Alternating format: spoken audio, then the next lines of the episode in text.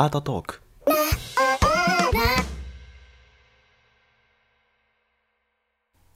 はい、えーでは今回はですね NFT について話をするんですが、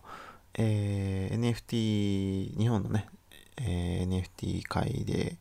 えーかなり有名なメラタケルさんと対談させていただいて、えーメラさんと、まあ、なんかちょっと僕の、まあ、美術、まあ、アーティストとしてからの観点で NFT がどう見えるのかみたいな話を、えーさせていただきました。えーそうですね。なんかまあ、お互いにいろんな話をしながら、まあ、1時間、2時間弱ぐらい、えーある内容となっております。はい、では、どうぞ。こんばんは。どうも、こんばんは。聞こえますでしょうか？僕は大丈夫です。聞こえてます。ありがとうございます。すいません、まさきさん、お忙しい中、いえいえ、全然、ありがとうございます。こちらこそ。えっと、海外にお住まいだと思うんですけど、今ってちなみにな何時なんですか？今、14時です。?14 時、2時か。はい。あありがとうございます。いいちょっとあの、いろいろ事前に聞きたいことがありすぎて、あ、はい、なんかいろいろどありがとうござい。はい、お聞きできるかなっていうのがあるんです。ちなみに今日って、あの、この後のご予定というか、どのぐらいお時間全然、あ、の、あの、1、2時間ぐらいは大丈夫なんであ、ゆっくり。はい。ありがたいです。はい。大丈夫です。はい。一応早速共有にも上げさせていただいたんですけど、あの、今回のスペースで多はい分聞いてくださってる方もいらっしゃって、まあ、おそらくまあ初めて正樹さんを、えーとまあ、お声聞くとか、えー存在を知る方もいらっしゃるかと思うので、えーとはいまあ、気になったこととかご質問等を、えー、とこちらの方にえーリプライで教えてくださいっていう感じにしたので、あ今聞いてくださってる、はい、聞いてくださってる方で、もしその都度気になったこととか、えー質問等あれば、えー共有していただければなと思います。お願いします。はい、お願いします。ということで、でもこういったスペースみたいなのも結構やられてますもんね。まあ、ちょこちょこ、はい本当に全然始めたばっかというか、あ全然その回数はやってるわけじゃないんですけど、はい、はい。具体的に言うと、こ今年からとかそんな感じですか？ちょっとすみません、電波が不安定。あ大丈夫かな？ごめんなさい。こちらは聞こえてます。はい、ちょっともう一回話しますね。なんか結構スペース、これがちょっと不安定かも。今ちょっと聞こえづらい形ですか？あ、大丈夫です、大丈夫です。すみません。ちょっと不安定ですでご迷惑をおかけするかもわかんないんですけど。いえいえ、とんでもないです。はい。えっ、と、そう、こういったスペースで、そうですねえーとはい多分定期的にやられてるっていうのをちょっといや、定期的というか、まあ、全然あの、はい不定期で、あの、き暇つぶし程度にやってただけなんですけど、あ、そうなんですね。はい。そうか、そうか。すごい何回もやられて慣れてる方なのかなっていう。あ、いえ、そんな、そんな、数回、数回程度。あ、でも、まあ、あの、あのー本赤というか、えっと、まさきはぎの後の方では、毎週、各週水曜日でイベントをやって、スペースでイベントをやってるので、確かにそ、あそっちではそうですね。はい、やってまはいすね。はいはい。なんか、はいもっとあのパーソナリティさんみたいな方を交えて、そうです、そうです。はいはい、そうです、はいそうです。そうかそうか。いや、でもなかなか多分、現代美術家の方で、これほど、えー、とアクティブに言ってたらあれですけど、自分の体験、ご自身の体験を、えー共有して、まあ、スペースでお話しされるっていう方も少ないのかなっていう感じだと思うんですけどそう、、ですね。はい、はい。あんまりこう露出、露出は高い方かもしれないですね。他の人たちに比べると。なんかすごい新鮮なお話が今日は聞けるのかなと思って、楽しみにしてました。はい。いやいやよかったです、それなら。はい、すみません、ちょっと改めて、じゃあ僕、今日、えっと、司会というか、ホストを務めさせていただきます、メラタケルと申します。えっと、2019年4月からクリプトアート、まあ、いわゆる NFT アートを、えっと発行したり、えーして活動しているものになります。よろしくお願いします。はい、よろしくお願いします。はい。じゃあ、まさきさんの方で簡単で結構ですので、ご挨拶というか、紹介お願いします。はい。えー、萩野正樹と申します。えーっと、2000ん何年からっていうか、13年頃から、まあ、あのヨーロッパでアーティストとして活動はしてるんですけども、えーっと、2000だから7年ぐらいからは日本の美大に行っていて、その後アメリカを経由して、まあ、ドイツの大学院に3年ぐらい前までいて、まあえー、とご紹介いただいた通り日本とアメリカとドイツの、まあ、美大で、まあ、あと学んで、えーこっちで今コンテンポラリーアーティストとして、えーギャラリーを通して作品を発表しているという感じです。はい。ありがとうございます。はい。すごいもうパッと聞いただけでもなんかものすごい人なんだなっていうのはちょっと 皆さんもわかるか。でそうなんですたまたまこの出会いといいますか僕あの8月に個展やらせていただく関係でなんかツイッタースペースにもいろんなところに突していこうっていうのをちょっと決めてた2週間前ぐらい時期がありましてでまさきさんがホストやられてたんですよね多分ねそうですね。はい。そこでえっ、と多分何でも質問 OK ですみたいなすごいあの優しいスペースみたいなのをやられてたのではい。で僕もちょっと個展やるの初めてだったんでどんな感じなんですかみたいな感じでお話しさせていただいてですごい不勉強ながら正樹さんのことを知らなかったのでそこから 有名人でもなんでもないですけど。えーとまあ、ブブログとかポッドキャストを聞かせていただいてはすごい人だと思って、えー、と改めて時間を作っていただいてちょっといろいろ根掘り葉掘りじゃないですけどアートについていろいろ聞いてみたいなと思いましてオファーさせていただいたところ、まあ、快諾していただけたということで今日の時間があるということでありがとうございます。こちらこそありがとうございます。すごい。今日もなんか事前にツイッタースペースってリマインダーっていうので設定ができるんですけど、二十何名とかっていう方が、えー、と設定してくださっていて、結構注目、関心がある方が多いんじゃないかなっていうのを感じていまして。はい。というのも、やっぱ NFT アートをやってる方が僕の周りには多分多いっていう印象なんですけど、なんか、なんだろう、今までのアートの流れとはまた違った、まあ、本当にブロックチェーンと誕生とともにポットで出てきたようなカルチャーというか、そういったところで、まあ、アートっていうのを名を冠してるんですけど、まあ、よくよく見るとそれアートじゃないよねみたいなところがいろいろありながら、はい。でいろんな種類のいろんな創作をされてる方が一緒くたに NFT アーティストって今言われていてうん。で作品を発表してるって中でやっぱこのアートって何なん何なんですか？とかでっていうのを結構僕の立場でなんか聞かれてしまうことがあってその度に僕なりの、えー、と回答をして、はい今までちょっと逃げてきた部分もあったり したのでそういったところでやっぱこのもうガチの現代美術家というかすごい学ばれてた方のご意見なんかを、えーとまあ、皆さんに、えー、とお伝えすることができたら、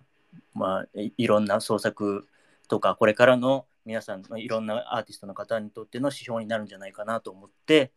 今日こういった場を設けさせていただきました。はい。よかったです。はい、まあ、早速なんですけどはい。どういったところから行こうかなと考えていたんですけど結構でもまさりさんのブログとかで結構アートとは何かとか、うん。えーとアーティストとして大成するためにはこうした方がいいんじゃないかみたいなすごい素晴らしい有益な情報を、えー、と掲載していただいているので、はい。詳しくはそこを見て、いやいや、詳しくはそこを見てねで終わっちゃう話ではあるんですけど、あ、いえいえ、全然全然。はい。でもまあ重複する改めて分には。はい、僕も全然あの、まだ全部見切れてない状態なので、はい。まあ、いろいろちょっと疑問というか、あるっていうのがあ,、あるのですが、まずまあはい大前提として、この、まあ、アートって言われる、まあ、カタカナでアートって書くものと、えーとまあ、いわゆるアルファベットっていうんですか、まあ、ART で表記されるっていうのは、まあ、明確に意味が違うんだよっていうのを、まさきさんは、うんえー、とおっしゃられてると思っはい。はいている。んですけど、ちょっとそこについて、まあ、ざっくりで結構なんですけど、ちょっとなんかはい。意味の違いみたいなのを説明していただけたらなと思います。はい。えっと、えーまず、カタカナのアートっていうものは、えーはっきり言うと、えー間違った意味、いや正確な意味で捉えられた状態で広まっていない、まあ、認知されていない誤った和製英語です。カタカナのアートっていうのは。はい。これなんかよく例えで僕マンションの例えを出すんですけど、はいはい。はい。あの、英語のマンション、英語でマンションっていうは単語はもちろん存在していて、うんうんうんで、マンションって実は、あの、日本語ではね、カタカナでマンションっていう言って、あの、高層マンションみたいなね、うんうんのをイメージされるかなと思うんですけど、いや、マンションって本当の英語の意味っていうのは、あの、あの、映画とかに出てくるようなゲート、門があって、その前に噴水、うんうんうん中に入ったら噴水があって、玄関までなんか数百メートルあるような大豪邸のことをマンションっていう言うんですよ、英語では。その、そそもそもは。はい。でもそれが間違った形で日本に来て、なんかね、東京のタワーマンションで 1LDK で住んでますっていうのは、アメリカっていうかね、あの、英語圏の人にマンションに住んでんだよねって言う言ったらすごいことになっちゃう。というか、うんまあ、それくらい要は意味が違うという間違った形で広まっちゃったよっていうのが、まあ、カタカナのアートという意味なんですけどあの本来の、まあえー ART ですね、まあうん、そうです、まあ、ART って言い方を今回はししようと思うんですけど、はいの方は、えー西洋で使わうんで数千年数万年の歴史がある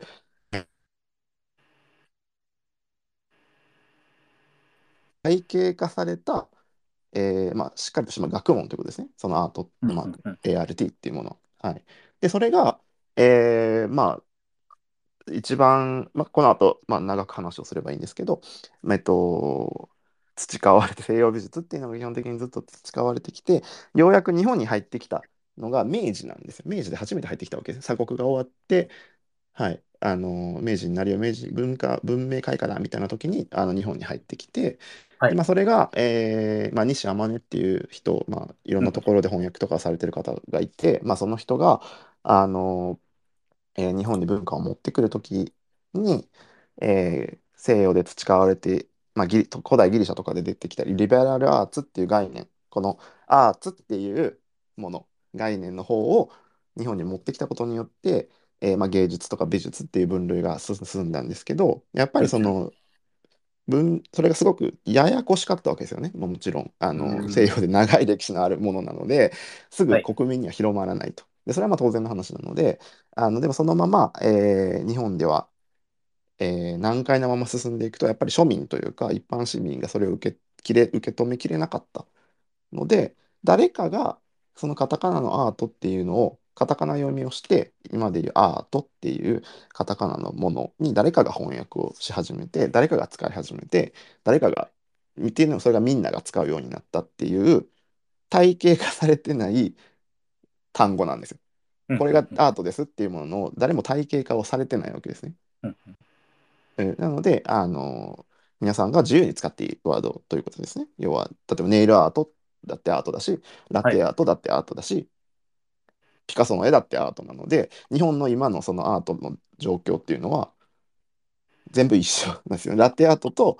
ラテアートを悪く言うわけじゃないけどラテアートと、えーピカソの絵が同じフィールドにいるっていうことですねつまりは。うんうんうん、確かに。日本語でカタカナでアートっていうと、まずどっちも指す言葉になってるっていう、はいはい、なので、まあ、あの分類学上という意味というか、まあ、学問的上の上ではあの美術っていうのは、まあ、アート ART っていうものは学問であるということでカタカナのアートっていうのは体系化されてない学問とかっていうことではないものであるっていうことをまず、まあ、あの一応正しい知識として知っていっていただけたらなと思うんですけど。うんうんうん。いや、ありがとうございます。はい、でも、発音するときはアートじゃないですか。まあそうですね。はい。なので、そこが結構ややこしいと思っていて、ななんか自分がアーティストです日本でいる分には、全然はいその意味で捉えられると思うんですけど、海外に出た時に、例えば僕がアーティストですって言った場合は、えー、となんか違った意味でと、というか、もともとの学術的な形はい。で捉えられてしまうっていうことなんですかね？いや、あのーまあもちろん日本でとは言ったんですけど、もちろん海外だとしても、あの教養のレベルの差と差は日本とはありつつも、はい。まあやっぱりあその ART っていう単語がまあ普遍化していろんな活動に使われるっていうのは、まあ、あの日本もアメリカ、ね、海外も西洋も変わらないので別にあのいいんですけど問題は全然ないんですけど、ただやっぱり本質的なところで例えばクリエイターっていう単語があるじゃないですか。はい。クリエイターがいる。で、絵を描く人はペインターっていう単語があるじゃないですか。はい。で、アーティストっていう単語がありますよね。うんうん。なんで3つに分かれてるのかって話。あわけですよね。はいはい。なんで3つなのかっていうのは、それぞれニュアンスがちゃんとあるっていうくことなんですけど、うんその、いかんせんやっぱ僕がその一番伝えたい部分っていうのは、は ART いの西洋美術っていうか、まあ、アーね。ART っていうものは学問なんだよっていうことをまずすごく伝えたいんですね。うーん。うん、学問として西ギリシャ人、まああのーた誕生はね、あのー洞窟絵画から数万年の歴史があるんですけど、まあ、たしっかりとしするようになったっていうのは、まああのーギリ古代ギリシャとか古代ローマ時代紀元前数千年っていうところからスタートが、まあまあ、あのよく言われるところではあるんですけどなのでまあざっくり見積もっても6,000年ぐらいは歴史があるわけですよ。うんうんうん。うん、なのでそれの上に成り立っているものがアー ART としてのアートなので、あのじゃあそれを全く、うん、知識として何も持ってない状態で作ったもの何か作ったものがこれがアートですって言われても評価はすでもそこにジャンルには正確には入らないわけですよね。うんうんうん。うんただ別にそれはあのものとしての黒いあの素晴らしさがないっていう話ではなくてはい。学問として評価を受けませんという評価の分類には入りませんよという話ではあるのでなんかうんまあつまるところ日本であのまあカタカナのアートっていうものは大体は僕クリエーションに属していいのかなと思うんですね。うんうんうん。想像まあ物というか。そうです手で作ったものね。うんうん。そうです手で作ったものっていうことでいいのかな正しい意味で言うとアートじゃなくてクリエーションでいいのかなと思っていて、うん、なので、まあ、クリエイターって言った方がまあシンプルで、まあ、誤解はないのかなというふうには思うんですけど、うんうんうんうん。うんはい、わかりました。でも、すごいすす鋭いというか、まあそう、そういうことなんだよなっていうのは。う。そうですねうんなんか芸術大芸術大学美術大学っていうのは日本に存在してるんですけど、うんうん。カタカナのアート大学っていうのはないじゃないですか。はいうん、確かに。うんはい、だからあの芸術は何なのかっていうのはあんまあそのん西洋の文化を明治、まあ、鎖国が終わって、まあ、明治で持ってきた時に、まあ、そのリベラルアーツ西洋のアートっていうものをの考え方を日本に持ってきた時に当て込まれたのが芸術っていうワワードなんですよ。うんうんうんうん。うん、で日本に存在していたいろんなものその作るクリエーションのものを、えーまあ、一応芸術の中っていうふうになった時に分類したんですね。日本の茶道とか華道とかいろんなもの、まあ、作る絵を描いたりとか、浮世絵とかですよね、まあ、ああいうのとか何でも、えー芸術の中に分類をした時に、まあ、6個に分類したんですけどでその中の一つ6個のうちの一つが美術なんですね。美術。ははいい。あのえっと視覚芸術と、えー立体芸術っていうのが、えー合わさって、まあ、美術っていうふうに言うようになったんですけどうんうんなのでこの文脈の中にアートはやっぱ出てこないのでカタカナのアートっていうのは。うんうんはいはい。確かにそうですね。はい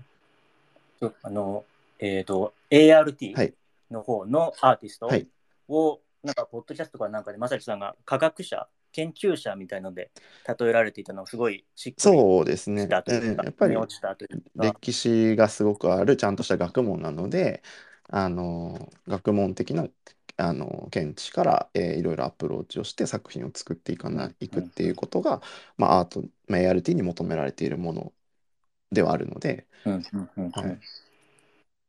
ちゃんと歴史を踏まえた上で何か新しい発明をするのが、まあ、いわゆるコンテンポラリーアート、そうですね、アーティストになる。はい、コンテンポラリーアートって現代アートって言われるものっていうのはやっぱり最先端というか、まあ、一番新しいものじゃなきゃいけない。うんうん。ので、えーはい、その新しさはじゃあ新しいって何なのかって話なんですよね。うんうんうん。新しいってどこから来るのかっていうと一番はい。分かりやすく言うと、過去の過去を全部見て過去に一個もかぶ,、うんうん。かぶってなかったらその作品って新しいじゃないですか。そうですね。はい、なのであの過去を総ざらいする。それはどこにあるのかって言ったら、まあ、美術史の中にあるので、うん。美術史の史学史学としての美術史史学的価値っていうものを保有していないと、えー ART とは呼ばれないよねっていうことが、まあ、言えるかなと思うんですけど、うーん。はい、わかりやすいですね。はいそうかそうか。なんかコンテンポラリーアートと、まあ、もう一つ、クラシックアートっていうのも語られていたのがあったと思うんですけど、これっていうのは、はい常にえーすでにやられてたアートを改めて今もやってるみたいな認識で合ってますか？そうです。うん、例えば印象派、日本にも印象派っていうのがもちろん1900年頃には登場していたんですけど、今でも印象派をやり続けている人たちはいるんですよね。うん。で、印象派を研究して、印象派の、の、の、まあ、えっと、マニフェストというか、概念を守った状態で自分たちは新しい印象、印象派の枠の中で新しいものを作るっていうことはできるわけじゃないですか。はい。うん、で、まあ、それももちろん、あのークラシックな文脈を守りながら、えー自分を作る。まあ、例えば日本画とかあって、日本画教室とかってあると思うんですけど、うんうん日本画の画材を使って、日本画の、えー技法を使って、新しい日本画を作るっていうことっていうのは、クラシック的な要素が含まれてますよね、それって。うんうんえーでも、コンテンポラリーっていうのは、もうそういうのを含め、全部含めて、うん新しくないといけないので、えそう、だからそこら辺はちょっと違う部分ではあるかなと思うんですけど。ー、そうか。僕もどどちらかというと、あのそうマインド的にはこの、なんですか、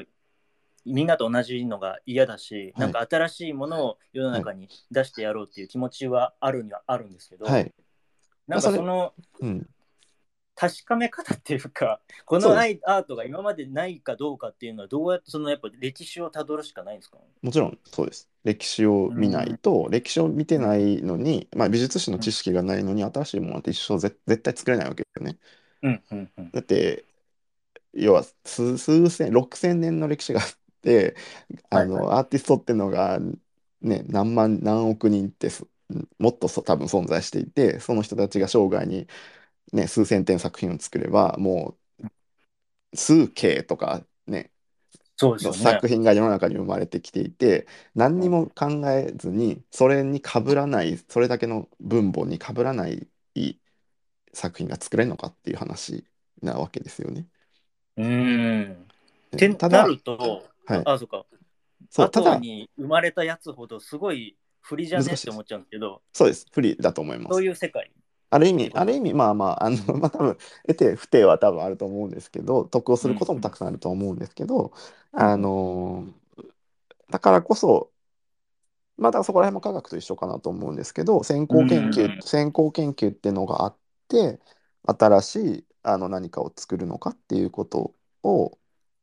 あの使命としてやってるっていうのが、まあ、えー美術家というかまあ本来の意味のアーティストであるべきかなとは僕は思うんですけど、うーん。はい面白いですね。うなんか、あの、自分ですごい、これは誰にも、えっ、と、今まで被ってないっていうのがあって、はいで、学術的にも評価されるとするじゃないですか。はいされされたんだけど、なんか、後々、たどってみたら、この人が最初でしたみたいなパターンもあったりしないんですか？うん評価をしたする側も美術史を大学とかで研究してる人がほとんどなわけなので、そんなことああんまりない。んまりないかなと思います。はい、はい。あまあ、そう、まあ、もちろんね、前例がないわけでは多分ないと思うんですけど、基本的にはやっぱり、あの、受賞、まあ、コンクールだったりとか、うん。あの美術館とかっていう人たちの評価を下す人には、評価を下すなりの知識と経験があるので、そうか。なんかそのパクリパクられみたいなのがすごいシビアな世界なのかなと勝手に思っちゃったんですけど、なんかその無名の人で頑張ってるやつを横取りして、俺が先にやってやるみたいななんかありそうだなそれはあると思います。はい。それは、あの、あると思うんですけど、うんうん。でもまあ、要はアンダーグラウン。ド、うん、まあ、あるとは、別にでもそれはどこにでも存在する話かなと思っていて、でも、うん、まあ、作る側も、はいはい。えーそんなとこに手を出さないですよね、やっぱり。基本的にはそんな簡単にかぶんないです。あの、あそもそも。そうかそうか。やっぱり研究してるので、こっちも。うんうんあの、すごい量の文献を読んで、すごい量の、まあ、論文を書いたりとか、うんうんあの制作量があるので、あのはい基本的にバッチリ100%かぶるみたいなことっていうのはないし、かぶっった場合っていうのはすぐ分かるわけですよね。そのうんこうんうんかぶった人はそれが一作品目かもしれないけどこっちは何十何百作品過去に作っててっていうのがあるので、はい、そのこっちの方が古いから金パクリだよねみたいな話にもなるしうんうん。パクった方が責められる。パクられた方があの困ったなになるわけではなくてパクった方が、あのすごい批判を受けるとうんうん思います。そ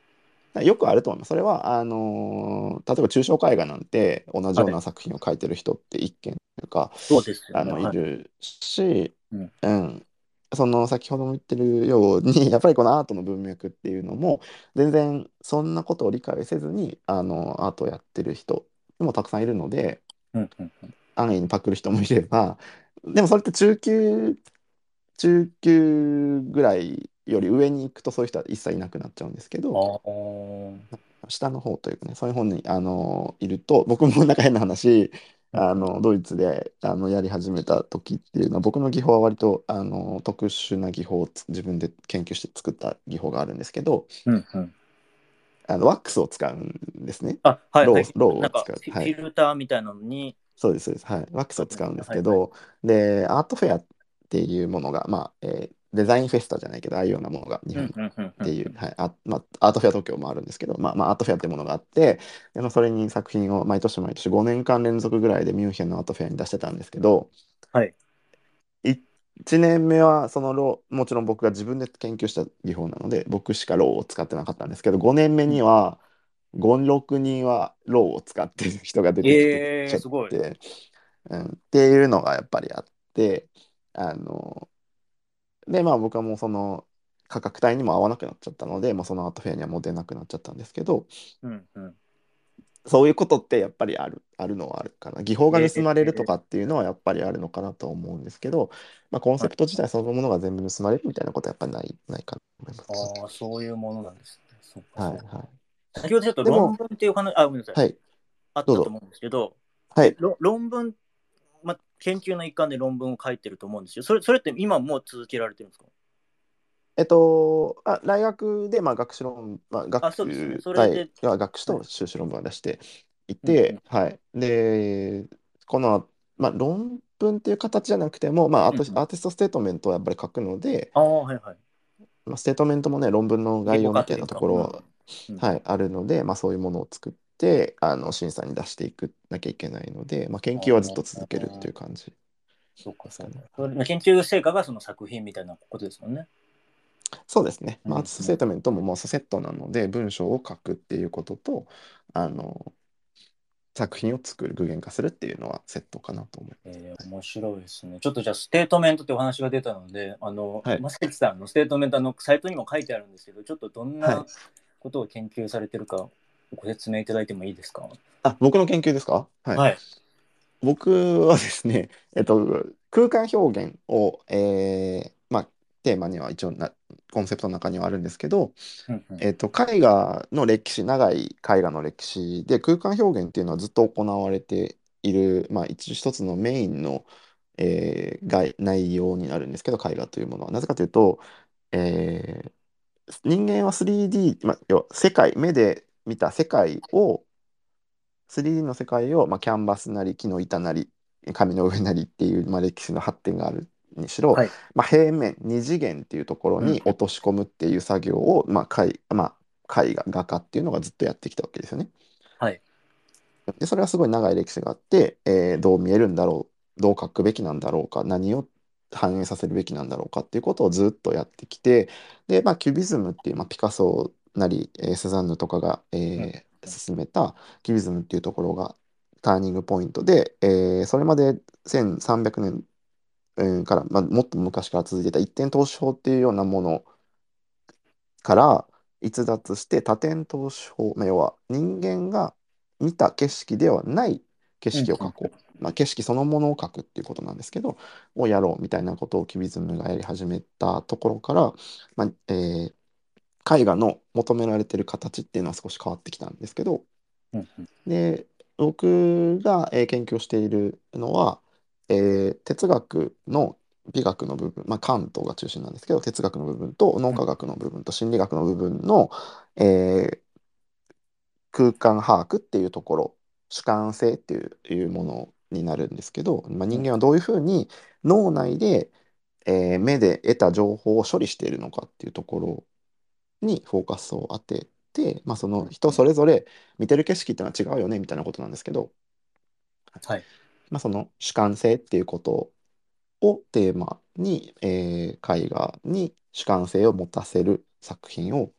作ろうっていうので、まあ、研究その研究をして、えー作品を作っているという感じです。うー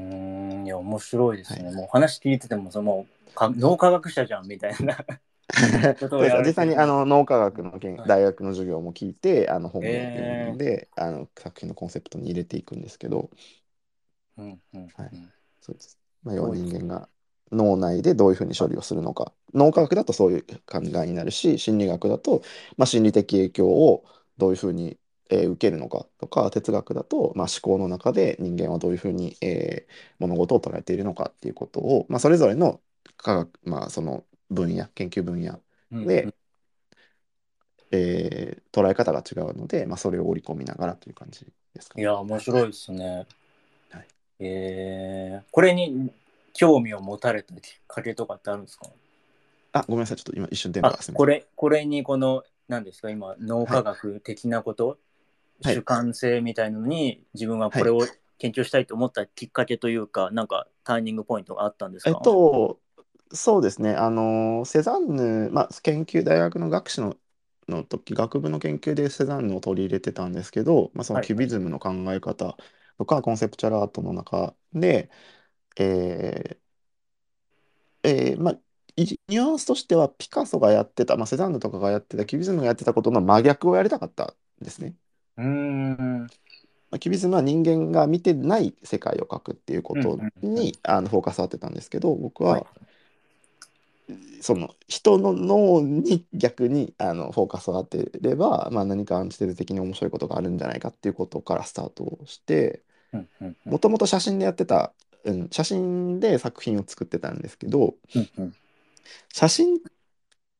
を見せて人それぞれ写真って写ってるものはほぼ一緒なわけですよね。まあ、そのはいはい。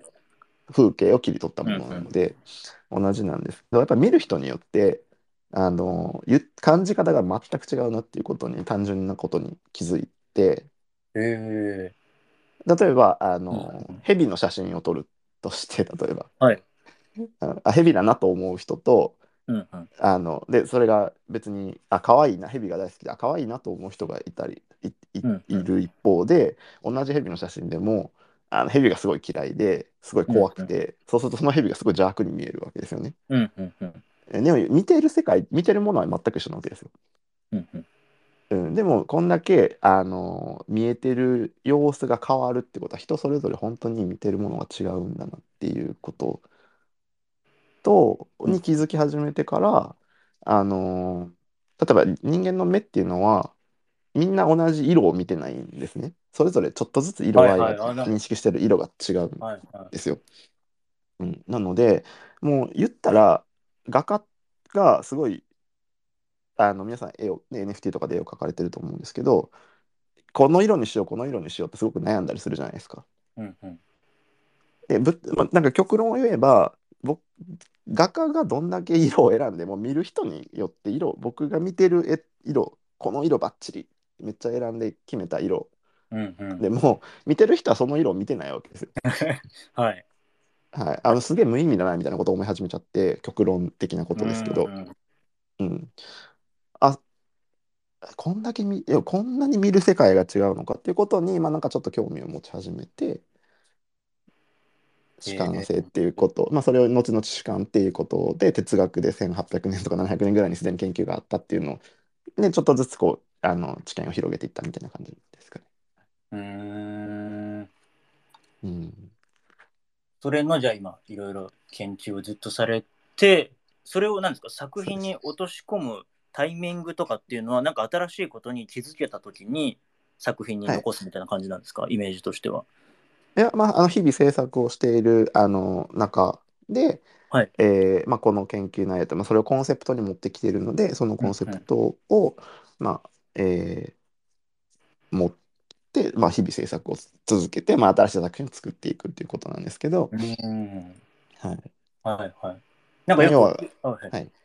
なんかステートメントって、なんかその作家が生涯を通して、えー研究していきたいことっていうので、多分うん。説明されることが多いと思うんですけど、はないんかそれってなんでなんで1個だけなんですか？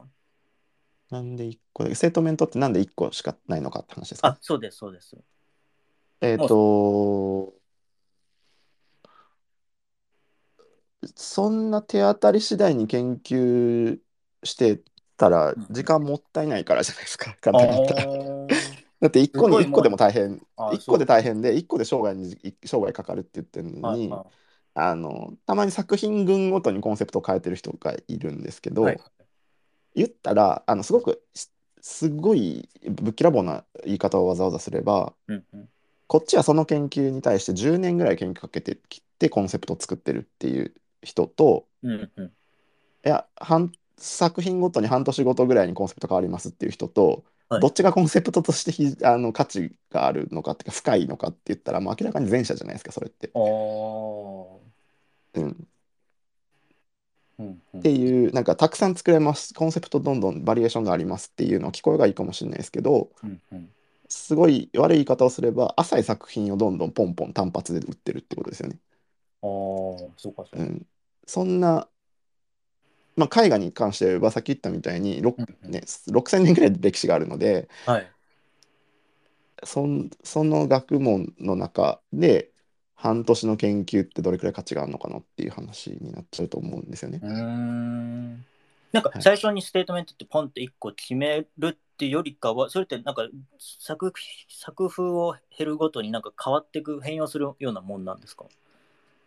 変容は最初にドンって決めた方がいいもの？いやなんかそれって賛否両論ある、なんかその大学の学生を僕が教えることもあるんですあったんですけど、うん。あの僕は早めにコンセプトみたいなのを固めた方がいいかなと僕は個人的に思うんですけど、うん。やっぱり教育者側から言えばやっぱいろんなところにあの行ってみていろんなところをやってみてあのちょっとずつブラッシュアップしていくのがいいんじゃないかっていう人ももちろん教育者視点ではあるのかなと思うんですよね。うんうんうんえーなのであのもちろん早めに決めパンと決め打ちをしてやっていかない必要は全然ないんですけど、うんまあ、自分が興味のあるところから始めて、まあ、研究をどんどん進めてあの何がこの現代で評価を得られる可能性がある価値のある研究なのかっていうところを見定める時間っていうのは多分絶対どん必要なのかなと思うので、はいはい。うんえーそんなに焦る必要は全然ないんですけど。うんうんうんただその単発でいろんなことをどんどん全く違うことをやるって言ったら、えー時間をかけてない浅い単発のものをやるよりはあの一本軸を通ったものをあのブラッシュアップしていくって方が僕はいいのかなと思うんですけど。うん。確かに。なんかこのポートフォリオとして見たときになんかその全過去の作品となんか整合性というか一貫性がないともったいないですよね、なんかもったいないと思います。というかまあうん。本当にそのね一個ずつにかけた時間が浅いので、うん。その、うん。こ僕らの美術の世界で言えばあの10年20年とか一つの一貫のコンセプトでやってる人っていうのが基本的に多い中、うん。ポートフォリオを見て1年ごとに作品のコンセプト変わってますみたいなことを言ったら、まあ、ちょっとさすがに20年の人とか30年の人と並んでそれいけんのかっていう話になっちゃうのかなと思うので、はい。まあ、別にあの、ね、年代が全てじゃないのはもちろん承知の上ですけど。はいはいはい。はい。ちなみにそのステートメントでなんか叶えたいことみたいなやつっていうのはなんか答えがある？見つかる場合もあるんですか？叶えたい答えどういうイメージなんだ？なんかもう全問答みたいな感じでもう一生それを追い詰めていきいかないけなきゃならないものなのかなんかある瞬間悟りじゃないけどあこれ分かりましたみたいな感じで終わる可能性もあるものなのかっていうと。あ多分なんかコンスあのステートメントっていうものを、うん。先ほど叶えたいものを書くっていうのは多分そこが多分ちょっと違うのかな。そこから多分違うのかなと思っていて、けステートメントっていうのは、えっと、アーティストがやってる研究の研究論文概要だと思ってください。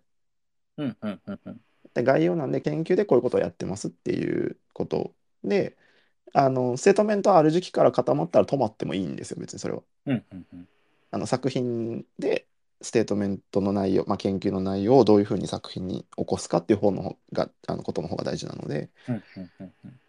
ステートメントっていうのはそうそうですね。なんか叶えたいものを書くっていうよりかは研究の概要を説明してい概るもの要があって、まあ、それは、まあ、一生続くものってことなんですよね、イメージとしては、サッカー人生のうちに。続くものなんじゃないですけどもちろん変わっていっても全然いいんですけど、うんうんうんちょっとずつ変わっていくっていうことはあると思うんですけど。なんかこの作家の終わりじゃないですけど、なんかどういう感じの、もう普通に制作してる途中に、えーなんですか、亡くなられるパターンが多いのか、なんかとある時からもうやめちゃうとか、どういう方がお多いんですかね？やめはあ人にもよるうよりますけどもちろんずっとあのやっていく人が多いと思います。はい、やれてる人はということですけど、はい。うんうん、あ、そうか。いろいろな事情ありますもんね。そうですね。もちろんやっぱりあのー金銭的な面にぶち当たるが作家っていうのが多いと思うので、まあ、そこを突破してからどこまでやれるかっていうことになってくるのかなと思いますけど、うんうんうん。はい、いや、ありがとうございます。ちょっとなんか、いイメージついたというか、はい、はい。あ研究っていうのは、具体的にさっきの正樹さんのステートメントに当てはめると、普段どういった活動がそれに当たるんですか、研究えーまあでもたくさんいろんな本は僕毎日読むだろううんうんしあのもちろん日々制作をするので、うん。あの要は概念としての部分の研究プラスそれを具現化するのがまあアーティストの仕事なので、うん。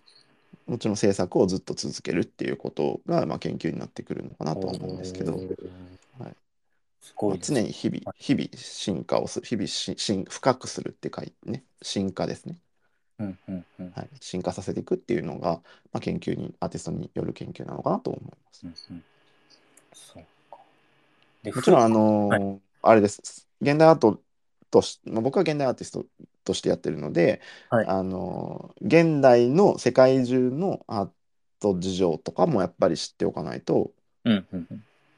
うん、あの過去だけを見てもねあの今新しいものがどんどんできてきてるのに今を知らないわけにはいかないのでもちろん世界中のアートニュースとかっていうのはあの目を通してますけど。うーん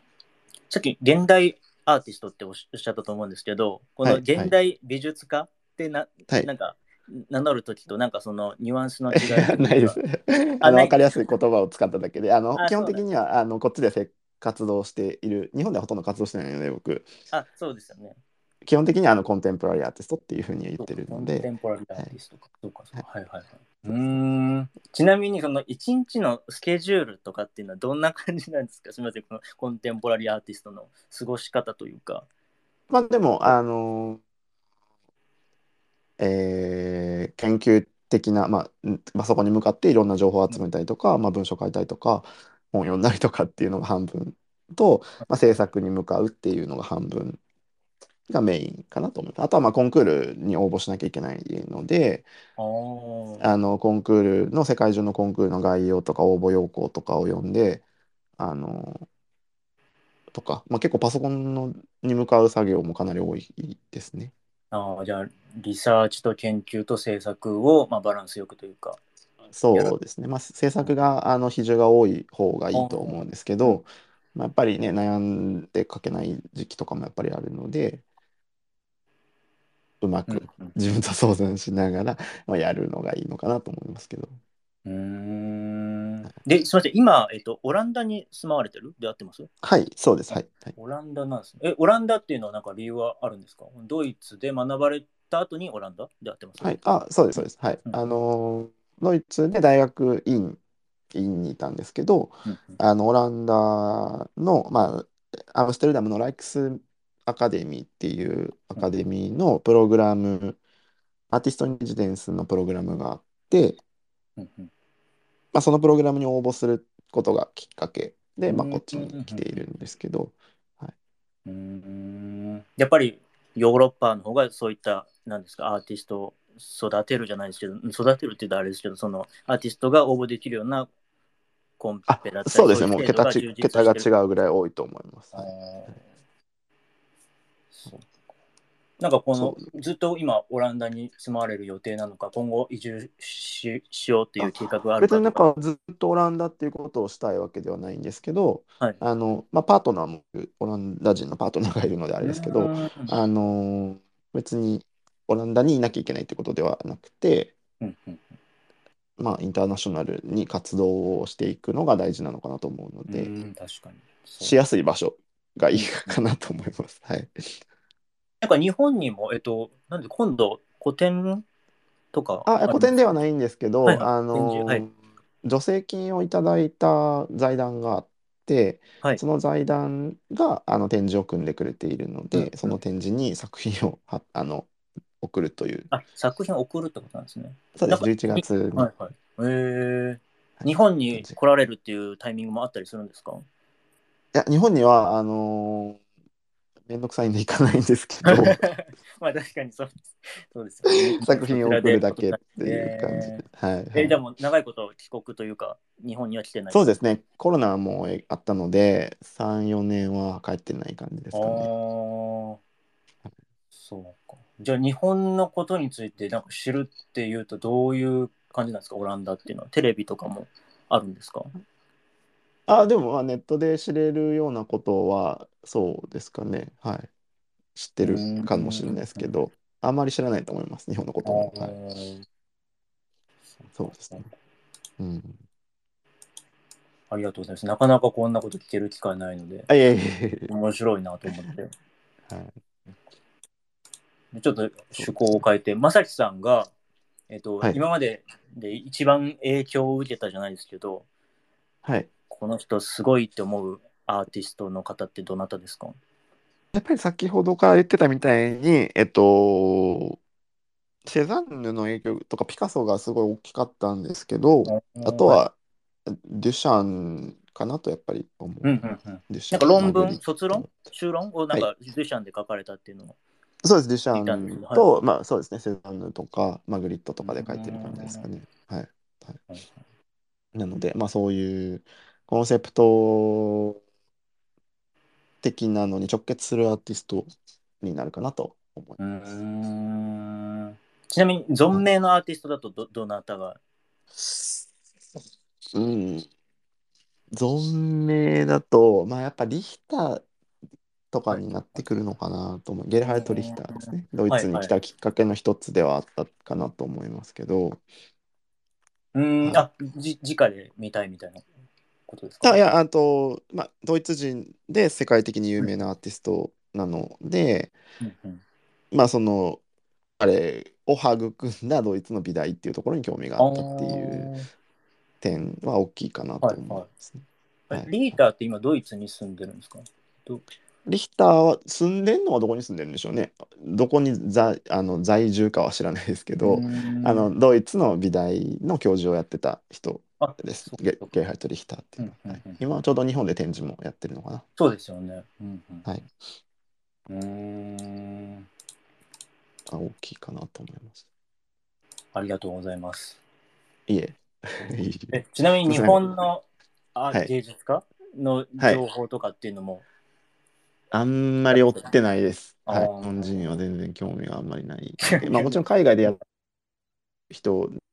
勝手に入ってくる人はいると思いますけど。あ確かに。えじゃあそういった意味でなんかそそこにいても届いてくるな人の名前っていうのはどなたなんですか？えーっと、むしろ逆だと思うんですけど、はいえっと、こっちで有名になってから日本に戻ったあっていうはい人だと、やっぱ塩田さんですかね。ドイツだと。はいはいはい。塩田、なんだっけ、塩田千春さん。千春？そうたちあの、はい赤い糸糸をうんうん。の糸の人、あの人はドイツのベルリンにいらっしいらっしゃる方な。んですけど、うーんはいはいはい。塩田さんとかは日本のその森美術館でやる前にはもうドイツのあのアート系の雑誌とかの表紙になってたような人なので、はいはいはい。すごいな、そうん。やっぱ日本の芸術家ってなると、すごくやっぱヨーロッパとかにお住まいの方も多い？基本的にあの日本で有名あとか世界中で有名な日本人っていうのはうんうん海外の美大に留学したことがある人が結構多いと思います。うんうんうんそうですよね。でそそのままこっちに住んでる人っていうのはかなり多いかなと思うんですけど、はいありがとうございます。はい、ちょっと、僕は全然あの美大出身とかじゃないんですけど、はいはい。やっぱりその、ね、ブログにも書いてありましたけど、一応出といて損はないというか、うん。それもごもっともだなと思うんですけど、そういった、うん。で非美大出身者でもそういったコンクールに選ばれるとか、なんか契約アーティスト、専属アーティストになれるみたいなパターンも今でもあったりするんですか？専属アーティストに関しては全然あり得ると思うそれは別にあのあギャラリストがい気に入ったらそれだけの話なので。それはまた別の話かな。コンクールもコンクールもピンキリなんですよね。うんうんうん。コンクールもピンキリであの小さいコンクールというかあのあすごい有名じゃないコンクールもあれば有名じゃないということは審査員も別に有名じゃない審査員を取ってることもあるし応募数が少ないっていうこともあるしうんうんインターナショナルで言えばあの有名なところだと数千人とかの応募の中から1人決まるっていうことになるとうんあの応募要項の段階で大学院卒業してないと応募できませんっていうことがあるんですよね。確かに。うんとか大学美大出てないと無理ですっていうコンクールっていうのは山ほどあるのでうんうんそもそもあの同じじレースに参加できないっていうことは美大出てないとっていうのはあるんですよね。うんうんうんうん。うん、でただそれが別に必ずしも美大出てないと絶対あの美大出た人にかなわないかってそういう話では全くないんですけど。まあ、ギャラリーに気に入られるかどうかっていう、まあ、極論、そういうことですよね。その、それを目指すのであれば、契約とか専属を目指すコンクールの優勝の価値とギャラリーに囲われる価値っていうのは全く別なので。おー。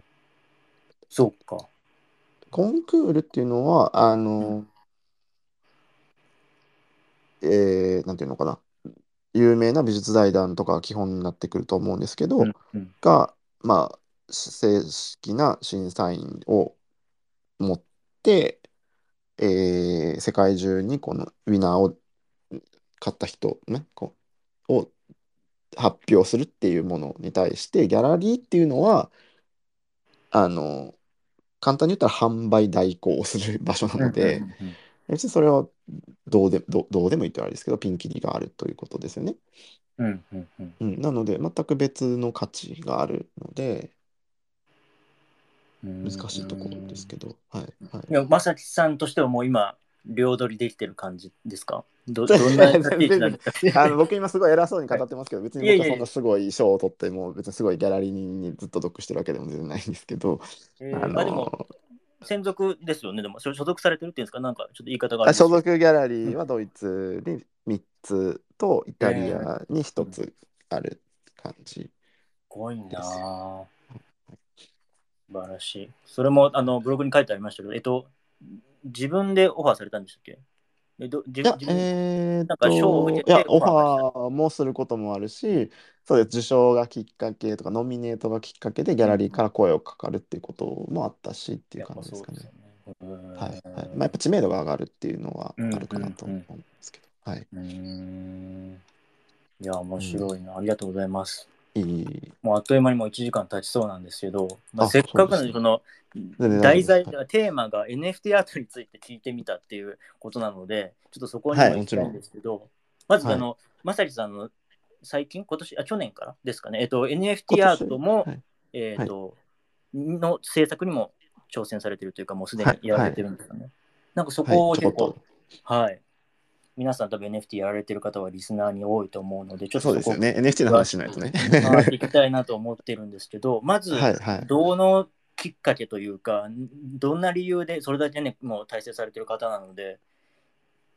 いや、えっと、NFT をやろうと思ったきっかけ、僕は全然その活動にすごい力を入れてるわけでもないんですけど、うんうんうん。あの、まず、去年の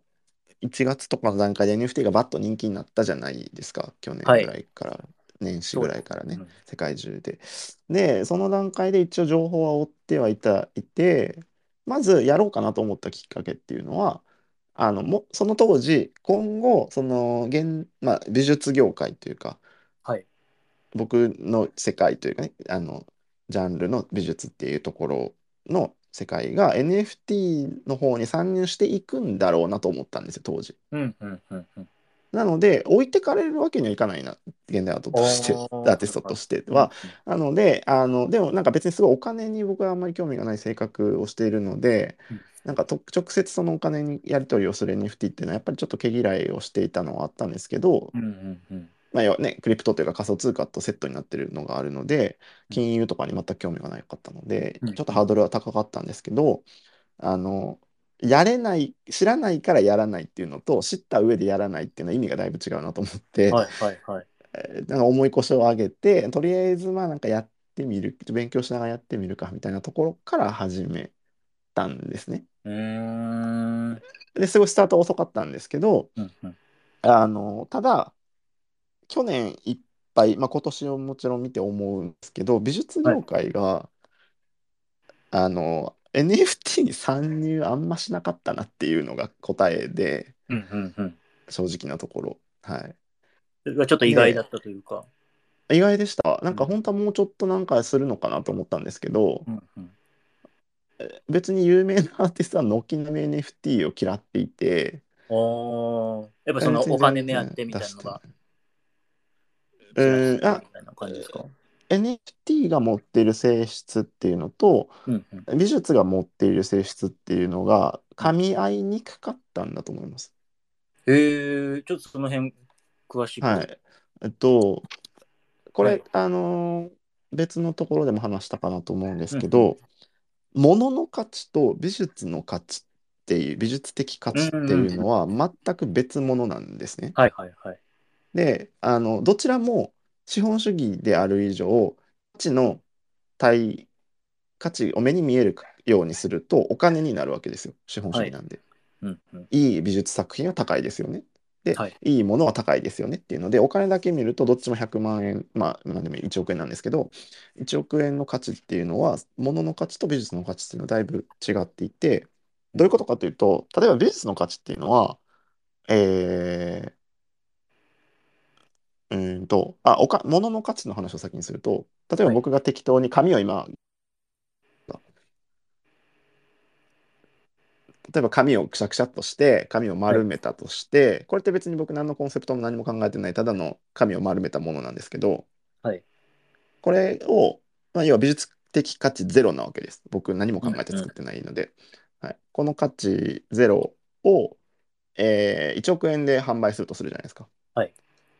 でどこかの超金持ちが別に美術の知識も何にもない金持ちが1億円買うとするじゃないですかこの紙の丸めたものを。うんうん。でそうすると作った側の僕も美術の価値をやり取りしてないし買った側も美術の価値をやり取りしてないわけですよね。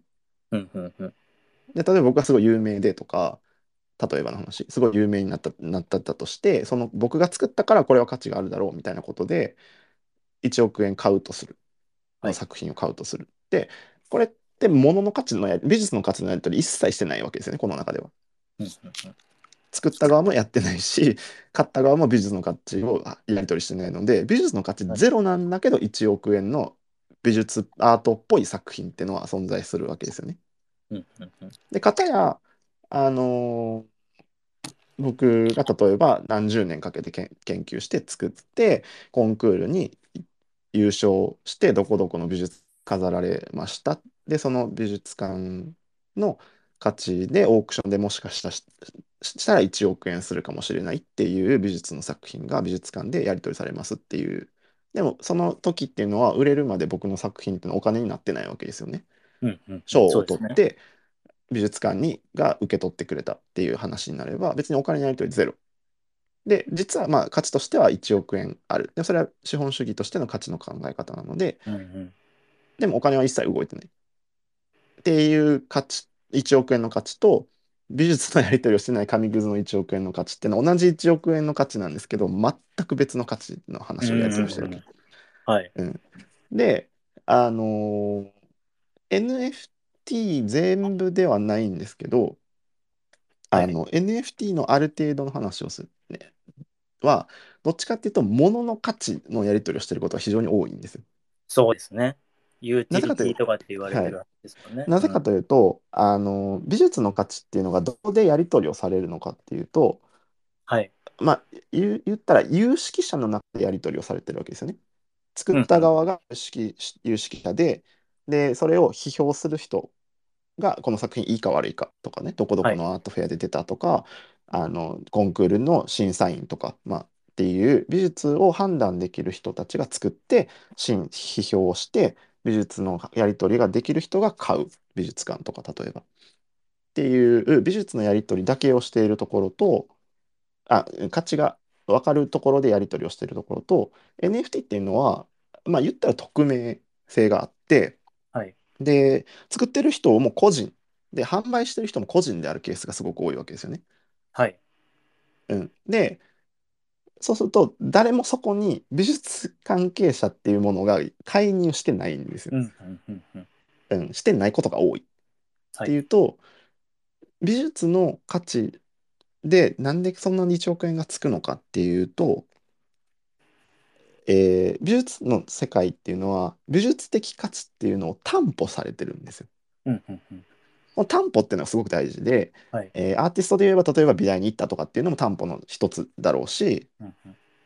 あの審査員っていう人たちがいるっていうのは審査員たちが審査をしたから担保が出るしギャラリーっていうのはギャラリストがいるからこの作品は無名のアーティストだけどこの作品はすごいんですっていう担保があるし美術館っていうのはねその美術館の名前があるからこの美術館に所蔵されてる作品は名前知らないアーティストだとしても作品の価値があるよっていう担保があるわけですよ。はい。でこの担保っていうのはすごく大事なんですけど NFT に関してはインターネットの中でその個人でやり取りをしてしまうとその担保っていうのはゼロなんですね。うんうんうん。で物の価値だけになっちゃうっていうところに、えー美術業界は価値を見出せない見出せにくいんですよ。うんうんうんうん。はい。担保があないといけないのでやっぱり。うん、なので、はい。あのもちろんそれは全全部じゃないしあのそういうプロジェクトをやってるところもあるし、あの NFT えー僕さっきあの美術こっちの現代アーティストとかがあんまり NFT に興味出さなかったよねって言ったんですけど、はい。出し出した人もいたんですもちろん。そうですよね。あの、出した人もいたんですけど、はいはい。基本的には出した人っていうのはサザビーズとかオークションの有名なやつですね、はいはい。はい、サザビーズで出したりとか、えーギャラリーから NFT を発行したりとかうんうんうんうん。個人では出してないんですようんうんうんうん。はい。まあ、村上隆さんはぐらいじゃないわかんないけど、はい、パッと名前が出てくるのってわかんないけど、はい。そう。なので、その、担保が大事っていうところの美術業界、まあ、本質的なところが、やっぱりその、NFT に出なかったなっていうのがすごく大きい。やっぱ相性があんまり良くなかったんだろうな。そこが一番っていうのは思うんですよね。うーん。うん、ただ、まあ、なんかその、うん、もちろんメディアアートっていうそのデジタルで作品を作るアーティストっていうのはコンテンポラリーアートの中にたくさんいるのにもかかわらずメディアアートの人たちって NFT に合うよねってやっぱり思うじゃないですかデジタルデータなのでそうですよね。はい。それでもデジタルデータの人たちでさえも NFT にあんまり出さなかったんですよ。えー、確かにそれは意外ですね。はい、出しにくい、うん、だからやっぱそこが難しかったねっていう。ももっと言えばうん。うんアナログの人たちがデジタルの世界に入るっていうのだけでもさらにハードルが高いのにうん。デジタルの人でさえそんなにいかなかったっていうのはすごく意外でした。そういう意味では僕も。うーんなんか今後、今その有識者だったりとかこの名が売れてるアートマーケットですか、このはい。オークションサイトみたいなやつがもっと,、えー、と NFT の方に来るみたいなのも可能性としてはあるんですかね？ないわけではないと思うんですけどそれうん。はあのーもちろん変な話なんですけどその美術の業界でも、はい。あのーアートフェアにも、あのーいや、コネだけでうまくいってるギャラリーとかもやっぱりあるわけですよね。うんうんうんうん。へ変な話で言うと。はい。あの別にいい作品扱ってないかもしれないけど うまくビジネスがうまくて言ったら例えばしょうもない作品でも100億円100億円もうん、でも数千万とかで売ってるっていうようなギャラリーもやっぱり中には存在するわけですよ。うんうんうん。うんであのーそれはすごいさ悪い例だと思うんですけど、うん実際の世界中のアートフェアでも NFT ギャラリーっていうのが、あのーブースをで出して NFT を出してるっていうのもやっぱりあるし、うんうん。NFT っていうのが、まあ、多少投資の背面側面があるっていうのもあって投資対象として NFT を買うっていう人もたくさんいる中でうそういう状況でやっぱり美術のやり取りをしている人たちがちょっとやっぱりまだ出てきてないのでうんうんそこが完全に美術の中に美術の価値に直結していく方法があればもちろんもっと動いていくのかなと思うんですけど。うーん。そうそのさっき言った物の価値っていうものやお金で判断されるっていうのはやっぱりアーティストにとってあんまりこう気持ちいいものではないので、うんうんうん。うん、なんかそこだけ難しいんだろうなって思いますやっぱりうー。んなんかそのた肌感で結構なんですけど、なんかやっぱその有識者有識者だったり、アートに造形が深い方って、まあ、日本でもそうだと思うんですけど、多分年配というか、これすごいうんキャリそうですねアがある人だと思うんですけど、そこがちょっとデジタル的なことに疎いとか、なんか切り合いしてるみたいなのも関係してるんですかね？あると思います。それは全然大いにあると思います。うん、うーんそう。あると思う。そうですね。それも結構大きなファクターの一つかなとは思うんですけど、うんあのーでこれもまた裏実証じゃないけど変な話で言えば、はい。やっぱり僕、あのー僕の作品なんてたかが数百万とかそんなレベルですけど、うんあのーもっとね数千万とかはいはい。の作品を買えるような人たちってじゃあ誰なのかって、アートフェアとかでうんうんギャラリーに行って買うって言ったら、まあ、そこそこ例えば医者だったりとか、はい。ね、弁護士とかっていうなんかそういう人たちが僕の顧客にも多いんですけどうんうんその人たちって忙しいじゃないですかはいはい。年配だろうしもちろん。うんもう子供も手が離れてみたいな人が多いかもしれないし、ね、忙しいと思うんですよ。で、はいその人たちが NFT ってめちゃめちゃ情報を追わなきゃいけないじゃないですか。そうですね。日々進化してますもんね。買う側もね。うんうん。で、自分で選んで自分で買うっていうことを、その人たちがやんのかって言ったらやんないじゃないですか、やっぱりそれは。うんうんうんうん。うん、だからギャラリーっていう人たちを選定する選ぶ人たちを代行担保をもとに代行する人たちがギャラリーなわけですよね。うんうんうんだからギャラリーがもっとちゃんとその、えー判断できる人がギャラリーをやってそのギャラリーがちゃんと代答してくればそのギャラリーが選んだうちだポポロッといヒュッと行ってギャラリーに行った NFT ギャラリーに行ってこのアーティストおすすめって言ってあじゃあそれ買うわっていうその即決みたいなことをあおお金持ちの人たちはやるのでうんそういうことができる人たちがギャラリーとして増えてくればあのもうちょっとあの美術業界のコレクターっていうのもそっちに流れる可能性はあるのかなとは思うんですけどうーん。まだちょっと時代が追いついてないみたいなこともあると思いますもちろん。ああ。なんか先ほどメディア、あはい、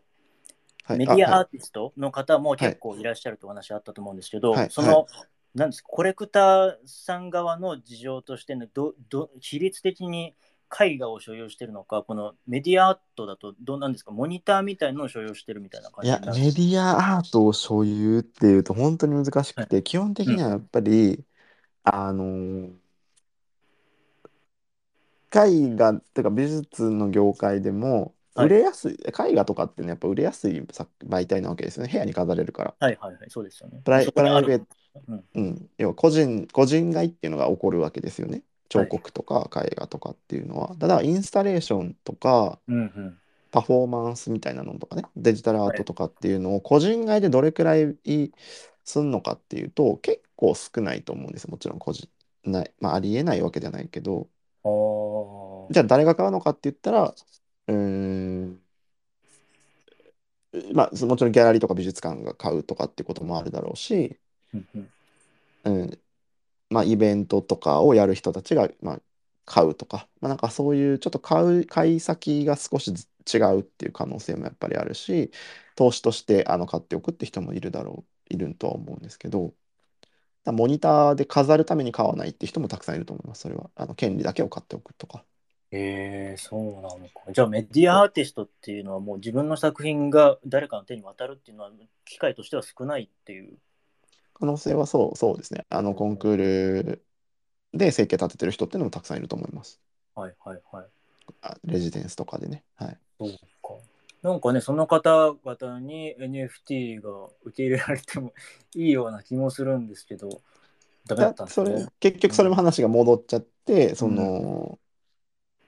信用担保がされてないからですよね。そうです。うんやりにくいよねっていう話になるっていうことになるんだと思うんですよね。でもそその人自体はでもメディアアーティストとして体制されてるわけじゃないですか。はい。なのその人がで、NFT 出したよって言っても売れないんですね。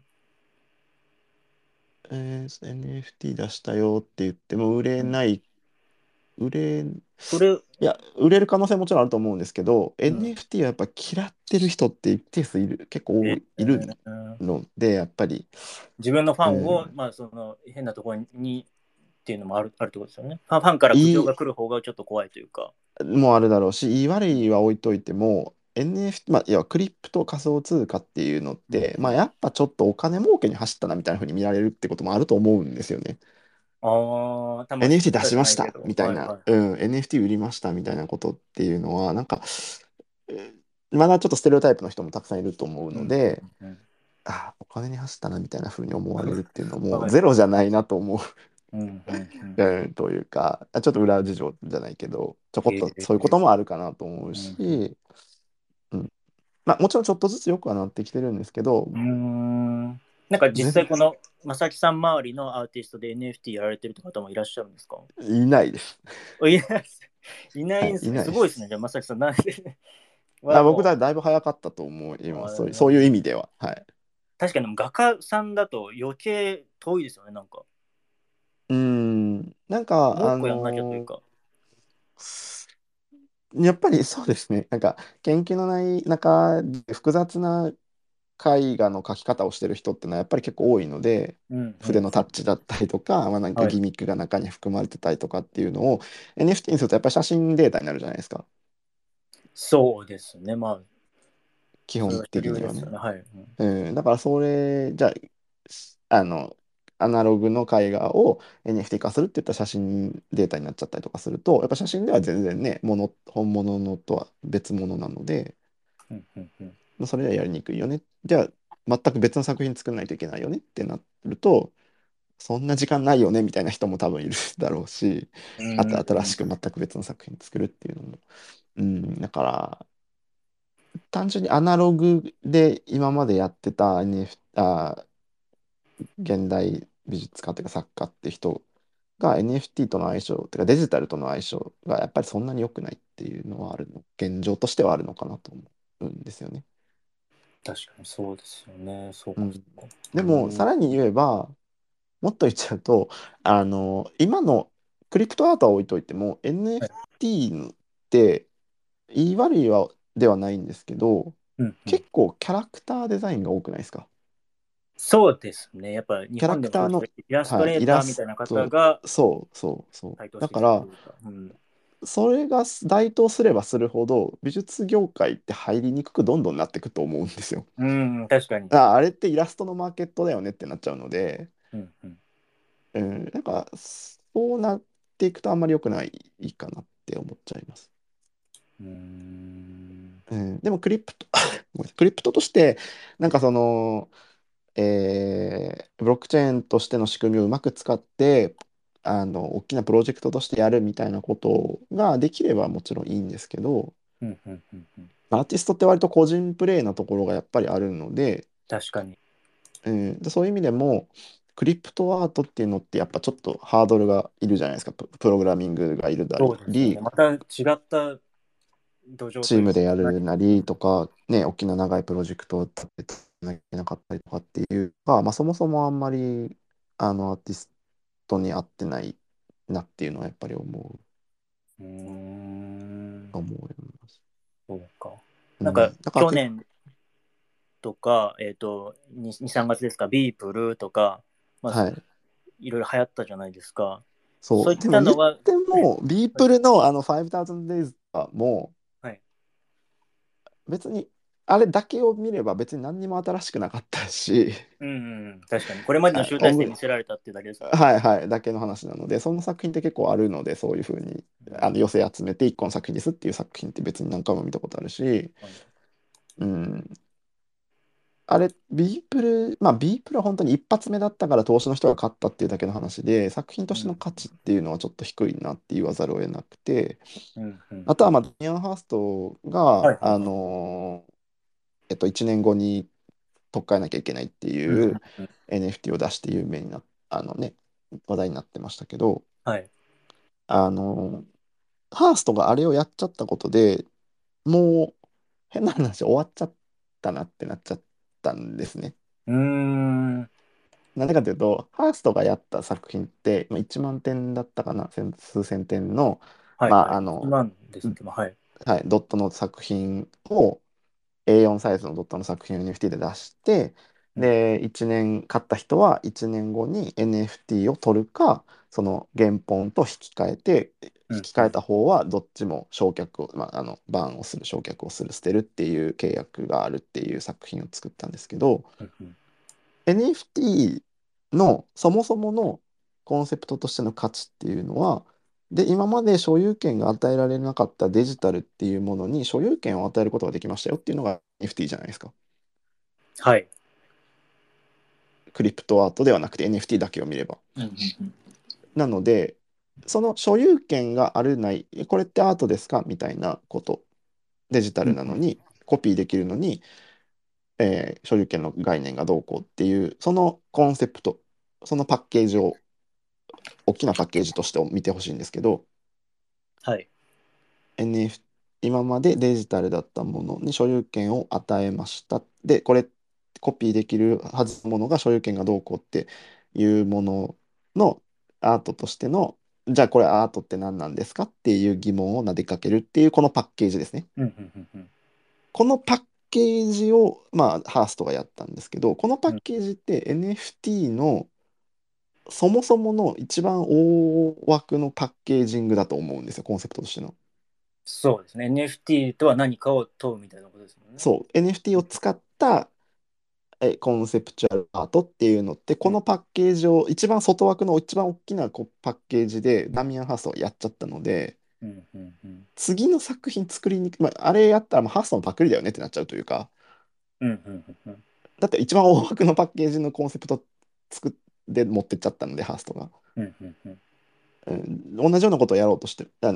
何別のものをやろう、NFT を使ってコンセプチュアルアートをやろうとしても、そのパッケージになぞらずにやるっていうのはすごく難しくなったので、あの、有名な、あの、ラファエル・ローゼンタールっていう人が、まあ、それこそオランダ人ですけど、うんうん。あの、コメントで出してたのも、あの、NFT、みんな同じコンセプチュアルアートをやってるって言ってたんですよ。ああ、確かに確かに。で、それはなんか僕すごく納得をして、まあ、そういう外枠のコンセプトパッケージの中で皆さん作品を作ってるので、みんな同じことを、ざっくり言えばみんな同じことやってるよねって捉えられちゃうっうんうんうんていうのは、いかんせん良くないなと思うんですけど、まあ、それを超えられにくいってことですね。ハースト超えの作品がなかなかで作りにくいなっていう。確かに。NFT においてコンテンポラリーっていうのがもうないよねっていう話ですよね。難しいよねっていうのはある、正直あると思います。パック、ね、PAK のパックってはいはいいうの一作品も、あの、ね、ピクセルのアートだったりとか、うんうん。キューブとかっていうのが有名になったんですけど、まあ、なんかああいうデジタルの概念とかも使っちゃった人もやっぱり先駆者がもう10人ぐらいいっちゃったいるんで、うんうん。それプラスが出にくいよねっていうのは、うーん言い方悪いと使い古さ、もう使い古しちゃったのもしかしてこのコンセプトってなっちゃってんのかなっていうのはちょっとあれかなと思います。はいはいはいはい。うん、確かにな。そう。うんうんだからお金の価値でやっぱり判断されがちの NFT じゃないですか、何イーサで売れましたっていうのをやっぱ言っちゃうっていうのは、別に美術の作で何億円で売れましたなんて普通言わないじゃないですか。何百万円で売れましたみたいなことってあんまり言わないと思うんですけど、うん、あ、言わないんですね。なんかそういう。まあ、メディアが、メディアが言うことはあっても、別にね、ギャラリーが何億円で何百万円で販売しましたなんて発表を多分ギャラリーがそもそもしないそうなんだ。はいはい。うーんとは思うんですけど、うん、まあもちろんする人もね、いると思うけど、まあでも、だから、言ったら、例えば11歳で売れました、何歳で売れましたっていう作品を見たとて、あの、現、なんていうのかな、美術のその、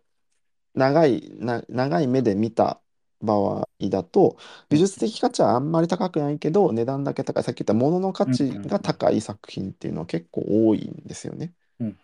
正直言うと。なので、それが評価されてる世界に行くと、やっぱちょっと、うーん、同じ土俵には混ざりたくないなって思ってる人も多分結構いるんじゃないかなと思うんですよ。うーん。うーん。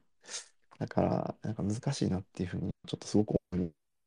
うん。あんまりうん。そん。な感じなのかなと思いますね。うん。うん。ありがとうございます。でも、なかなかそちら側というか、の意見を聞く機会もなかったので、まあそういう感じなのかっていう。はい。そう。じゃあもう、まさきさんとしても、なんか NFT を使って、なんかコンテンポラリーなことをしようかなみたいな気持ちは別にないというか。いや、まあ一応、どどういうスあタンスなんですか、の写真をで作品を作ってた時代がアメ、アメリカにいた時はあったのでその写真の、まあ外まあね得意得意な技法じゃないけど、まあ、で、まうんあ、作品を今は出し一応出してはいるんですけど、うんうんうん。まあ、なんかすごくこう力を入れてやってるかって言ったら全然そうじゃないしそうですね。まあ本当実験というかもう、そうなんかどうなるかなぐらいの感じでややられてるう。ん途切れないようにはやろうかなと思うんですけど何かになるかわかんないんで、うん。うん。うん情報は見てはいるいくつもりではいますけどうんうん。なんかあんどうなの？今後現代アートが NFT にどうなるのかっていうのはき期待薄るかなとはやっぱ思います。ううん。まあ、確かにでも NFT1 個に絞っちゃうと、ね、多分企画でもう ERC721 で決まってるけど、はいそのブロックチェーンの開発で言ったらもうどんどん今新しいのが出たりするのでそう。そのだブロク新しいリプトアートなら、うん、まだあるのかなって思うんですけど、うん。うんやっぱそれって個人のやることじゃない気もしなかなかできないかなってやっぱ思うし、まあ、確かに開発者頼みのところはありますうよね。ん、だし、その、そうですね、本当に、あとはやっぱその SNS をうまく使うとか、やって時間をやるみたいなのって、やっぱり苦手な人が多いと思います、その、こ確かにこっちの人たちっていうのは、なんかうん。そういうのがあんま得意じゃないというかね、アトリエにこもってる人生みたいな人たちがやっぱ多いので、に。うんうん。あんまアカウントとか持ってなさそうな人もいああ、ますいますし、全然スマートフォン持ってない人とかいますからね、ええ。たまに。うん。はいはい。アナログ人間みたいな人も全然いるから、うんううん。ん、だから相性良くないんだなやっぱりとは思う。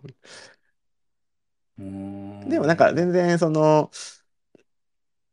全てじゃないのでそのメディアアート系の人たちはどんどんがんあの新しいことにチャレンジしていくだろうし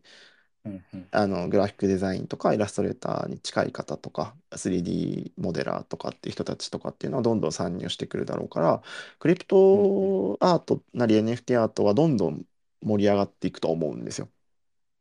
うんうんうんうん、どんどん盛り上がっていくし、あのーそういう意味では今現代アートとか、まあ、美術作品って言われる過去の、ね、印象派とか何でもいいけど美術作品とかが飾られてるところに NFT アートっていうものが飾られるようになるいや台頭してくるみたいなことっていうのは近い将来全然あるかなと思います。うんうんうん言い換えれば追い追い越すってことですね。NFT アートが、うんはい、美術っていうものを追い越すっていうことはあると思います。はいそうなるとちょっと面白いなと思うんですけど。はい、なぜならそれこそ、あの先ほどから言ってるみたいに美術ってやっぱり難解なんですよね。うんうんでその知識がない、まあ、学問なんで知識がないとやっぱり正確には楽しめないみたいなのがあるのでうんうんあの正しく美術を扱える人間って実際人口で言えばすごく少ないわけですよ教育レベルからすると。日本は著しく低いですけど世界的に見ても。ね。なのであのそれよりもやっぱり分かりやすい作品の方がやっぱり人気が出るのは当然なので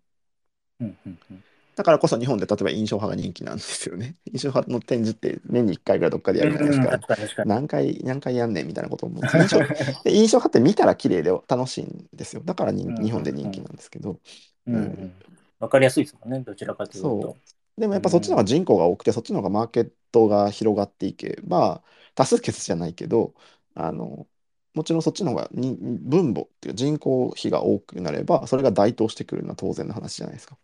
うんうんうん。っていうことはやっぱりあるのかなと思います。うーん。うん、今オランダ？にはい。お住まいだと思うんですけど、なんかヨーロッパにそういった NFT を専門に扱ってる例えばギャラリーとか美術館みたいなのあったりするんですか？あります聞いたことあります。パリにもパリに NFT 美術館が確かオープンしたはずだうんし、西洋でもね、ギャラリー、NFT ギャラリー、先ほど見たみたいに、あの、アートフェアで NFT ギャラリーが出てくるってこともたくさんあるので、はい、全然あの人気ではあるとは思うんですけど、まあ、まだ一部というか、どちらかというと若い人とか美術、アート以外の人の方が関心が高い感じなんですかね。そうだと思います。あの、なんかこれは完全に僕の意見ですけど、はい。あの、先ほどから言ったみたいに NFT のアート、カタカナのアートっていうものとか、まあ、うんうん NFT のも部分と美術の部分っていうものがやっぱりあんまり重ならなかったなっていうのが答えなので、あの、混ぜに行かない、要はそこを競い取りに行かない方が、取り合いに行かない方がいいかなと思うんですよ。うーん。そう、その台頭するというか、その美術、NFT のクリプトとかの人たちが、今の、えーコンテンポラリーアートとか美術っていうものの場所を狙いに行かない方がいいと思うんですよ。もう全く別のものだと思って、うんうん。野球とサッカーみたいなもんで、うん球技としては一緒だけど、ルール全然あの実はそう違うよっていうところなのでその野球ファンをサッカーファンが取りに行くかっていうようなことしなくていいじゃないですか別に無理して。うんうんうんなのでなんかわざわざそこを食いに行かなくてよくて多分別物のとして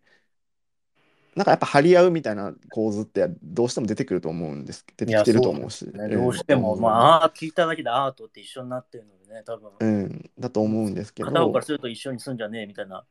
感じってことうんまあ、一そう、まあ、言葉を悪く言えば、まあ、なんか一緒に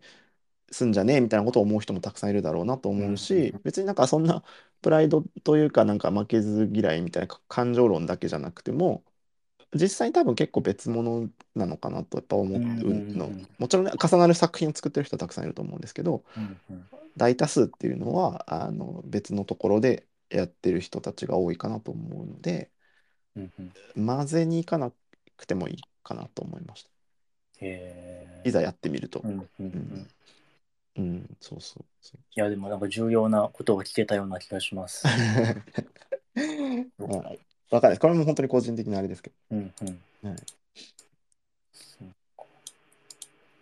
うんうん確かに未来のことわかんないですもんね。あちょっとそうもう一個気になったんですけどビ、はい。ビットコインとかブロックチェーンってあるじゃないですか。はい。それは、えっ、と、さっき言ったんななデデザイン、アート、クリエーションの中で言うとな何になるんですか？ビッビットコイン、ビットコインはか通貨ですよね？えそういうことじゃなくて。はいえあそういうことで NFT アートっていうのは何なのかって話ですか？あ、なんかよく僕も聞かれるんですよ。NFT アートってアートですかって聞かれるんですけど、はいはいはい。NFT ってアートですかって。聞かれることがあって、そもそも質問が間違ってると思っていて、はいはい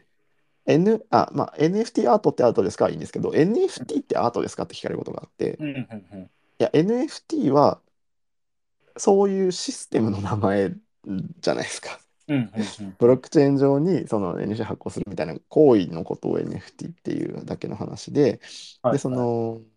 NFT 似たような話で、えっと、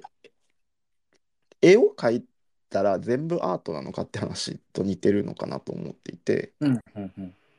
絵を描いたらアートなのか、その ART ですね、なのかっていうと、さっき言ったみたいに違うんですよ。うんうんうん。絵を描きゃ別にアートなわけじゃなくて、学問なんで、学問的価値を保有した時点でアートとはなるけど、はいはい。絵を描けば絵画であって、それはその人はアーティストじゃなくて画家でいいじゃないですか。うんうんうん。うん。なみんな、なんかとりあえずアーティストにな、なんかすぐなろうとしちゃうから、すぐアーティスト、すぐアートって言っちゃうけど、別にそうじゃない世界っていうのは全然あるし、アートっていうのは皆さんが多分思っているほよりも、もうなんかしょうもないものというか、わけわかんないコアなものだと思ってもらった方がよくて、あーなんかそう僕がちょっと聞き方が悪かったかもしれないですよ。なんかこの今までなかったものみたいなのを生み出したっていう革新的なことで言うと、えー、とブロックチェーンだったりインターネットとかもそうですけど今までなかったものじゃないですか。はいなんかそれを生み出した人ってそれは別にアート、アーティストテではない。ク、テクノロジーですよね、それってでも。はいはい。うんテクノロジーっていうのは発明家なので、それはもう発明家なのか。インターネットを発明した人は発明家じゃないですか。それはアーティストとは言わないですよね、もちろん。それは、えっ、とが美術史にのっとってないからっていう意味でアートから除外してるってことで。いいですかちろんです。美術はいとテクノロジーは全く別、全くじゃないんですけど、詳しく言うと、別物であって、あの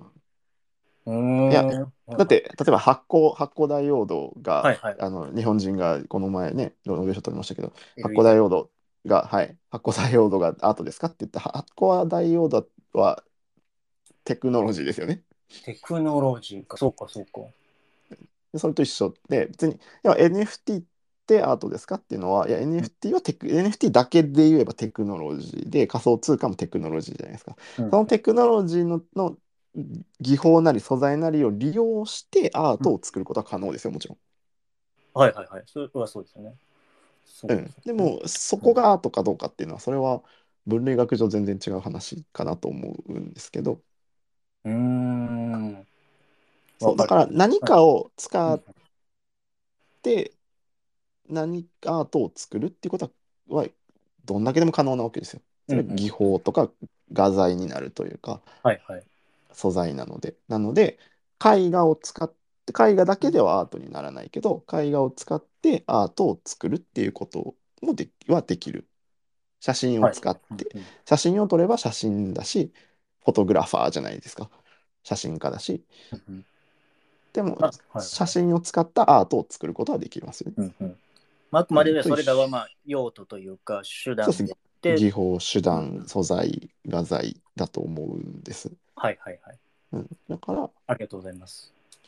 それが一番のところかな。でもなんか日本のそのカタカナのアートっていうのはやっぱ間違って普及しちゃっているっていうのは最初の話にも立ち返っちゃうんですけど、はい。あの話が広くなっているので皆さんが誤認しやすいんですけどよくある〇〇アートっていうものがよくあると思うんですけど、はい。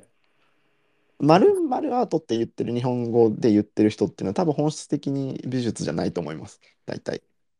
うーん。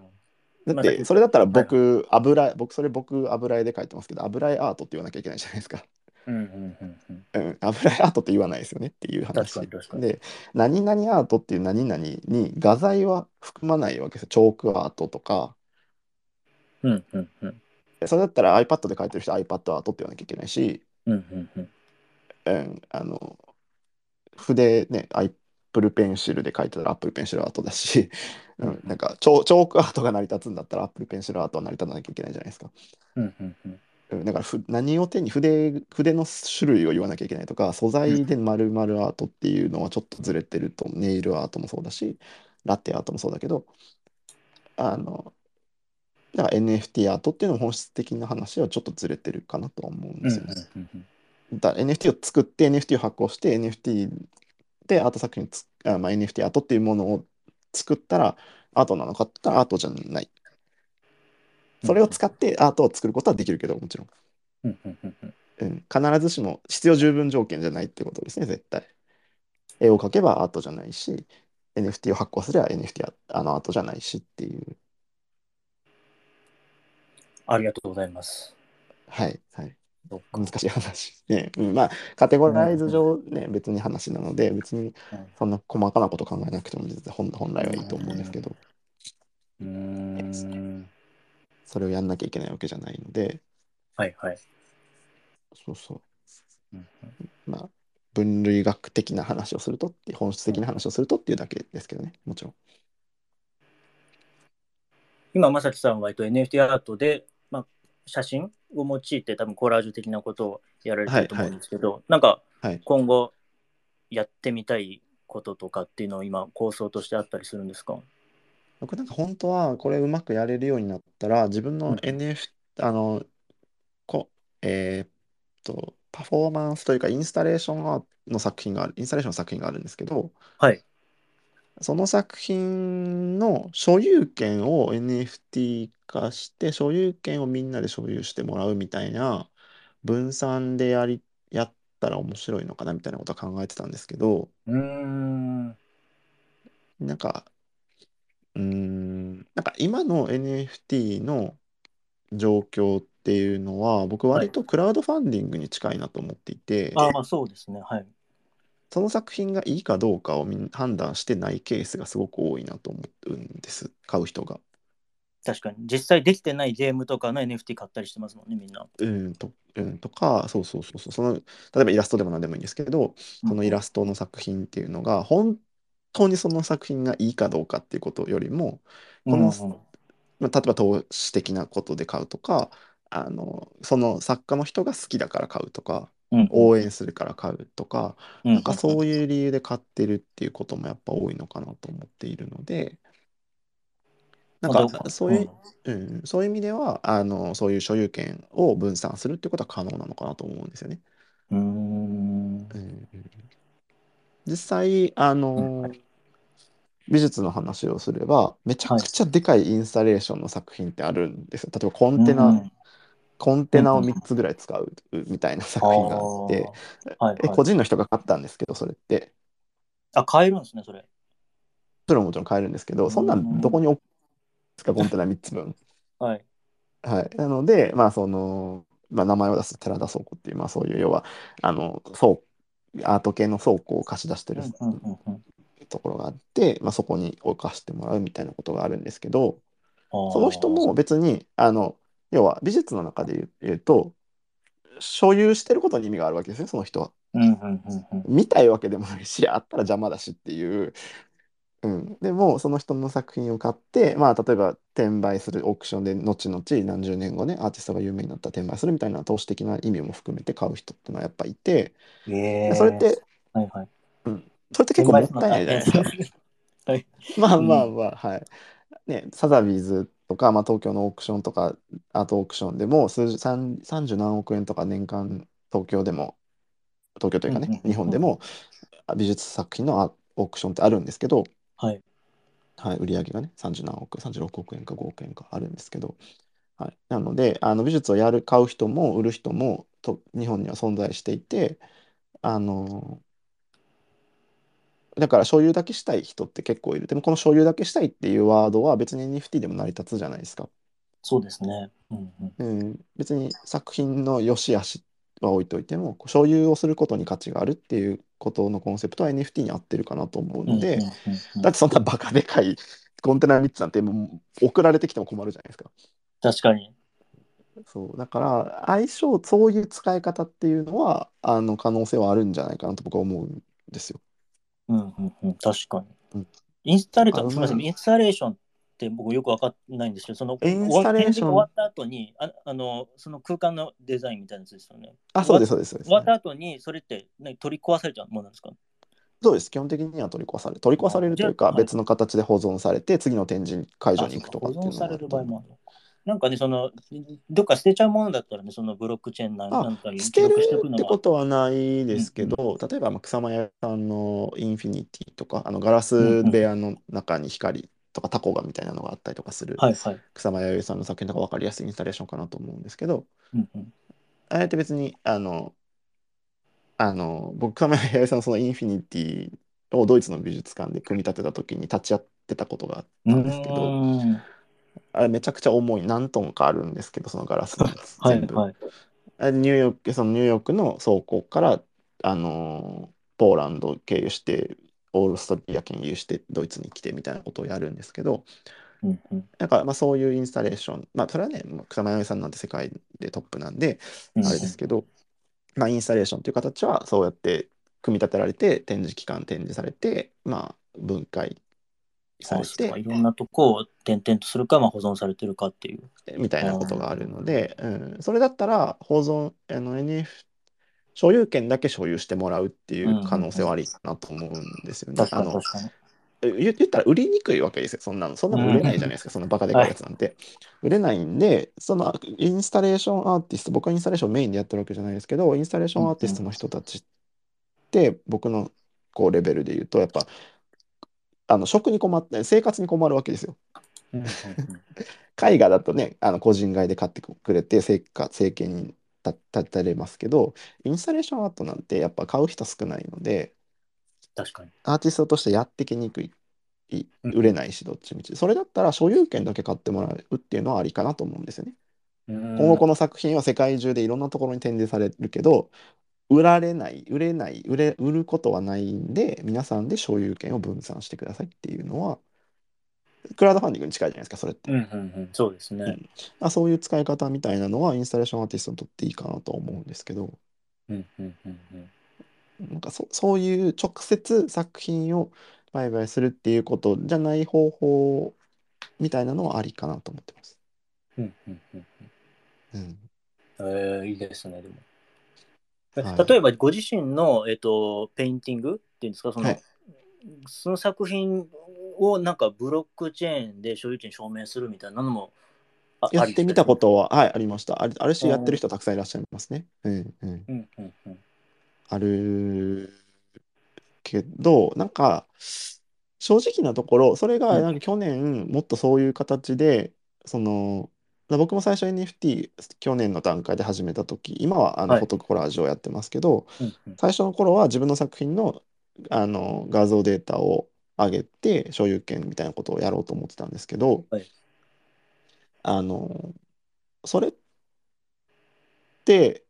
あのいや投資家みたいな人に話を持ってったらいや NFT もやってたことあるけど、はい。あのそれは成り立たないと思うって言われたんですよ。そのいやもう本当にあの超数十億みたいなことを年間稼いでるような投資家の人ですけど、うんうんうんうん。ね、もちろん詳しい NFT とか、ね、ブロックチェーン詳しい人が成り立たないって言われたのはうんうん。みんな NFT の証明書が永久だと思ってるから成り立ってるだけの話でうんうんうん。NFT が永久である保証がないんですよ。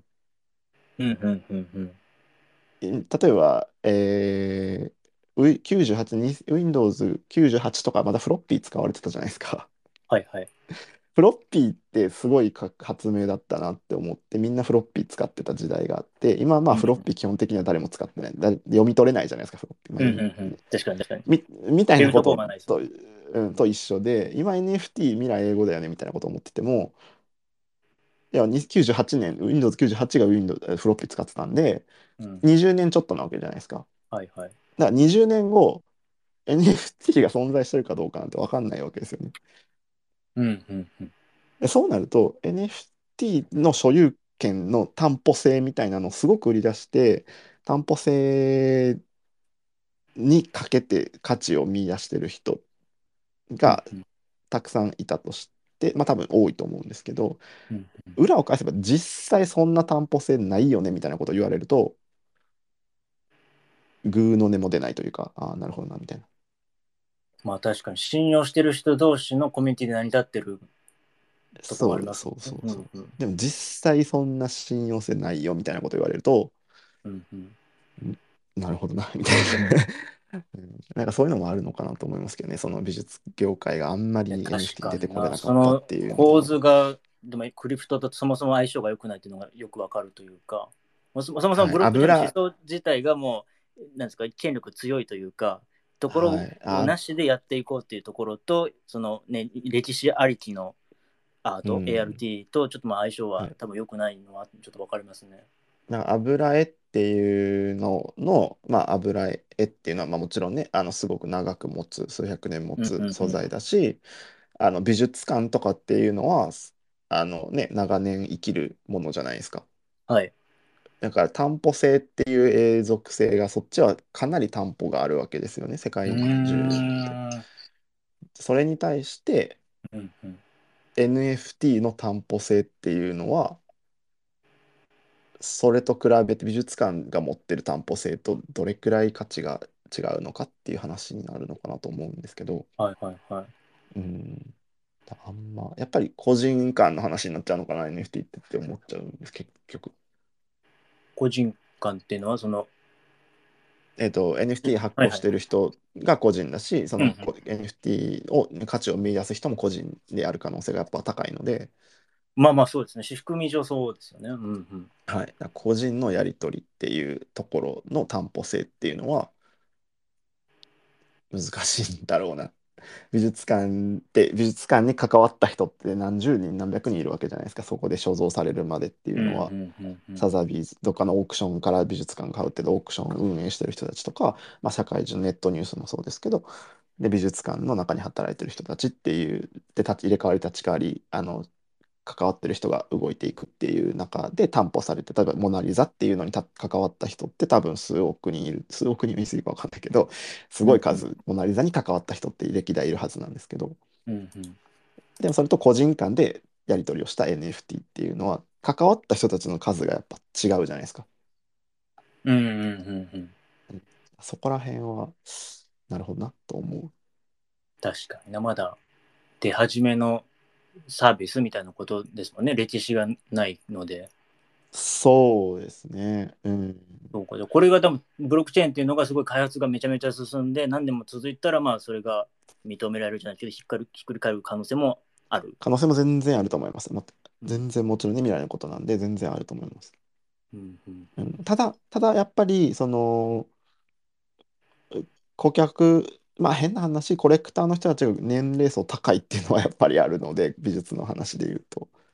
どこまでその人たちが、そうそう、美術の人たちがどこまでそっちについてこれんのかみたいなのはありますけどね、やっぱりね。うーん。だから下手にそっちは狙いに行かなくてもいいし。いや、狙いに来ない方がいいと思う。黒、なんか、その、うん無理してボーダーを越えて狙いに食いに行かん、行くだけ行ってもなって思っちゃいますね。うんうんうんうんや、両方やってみて思うのは。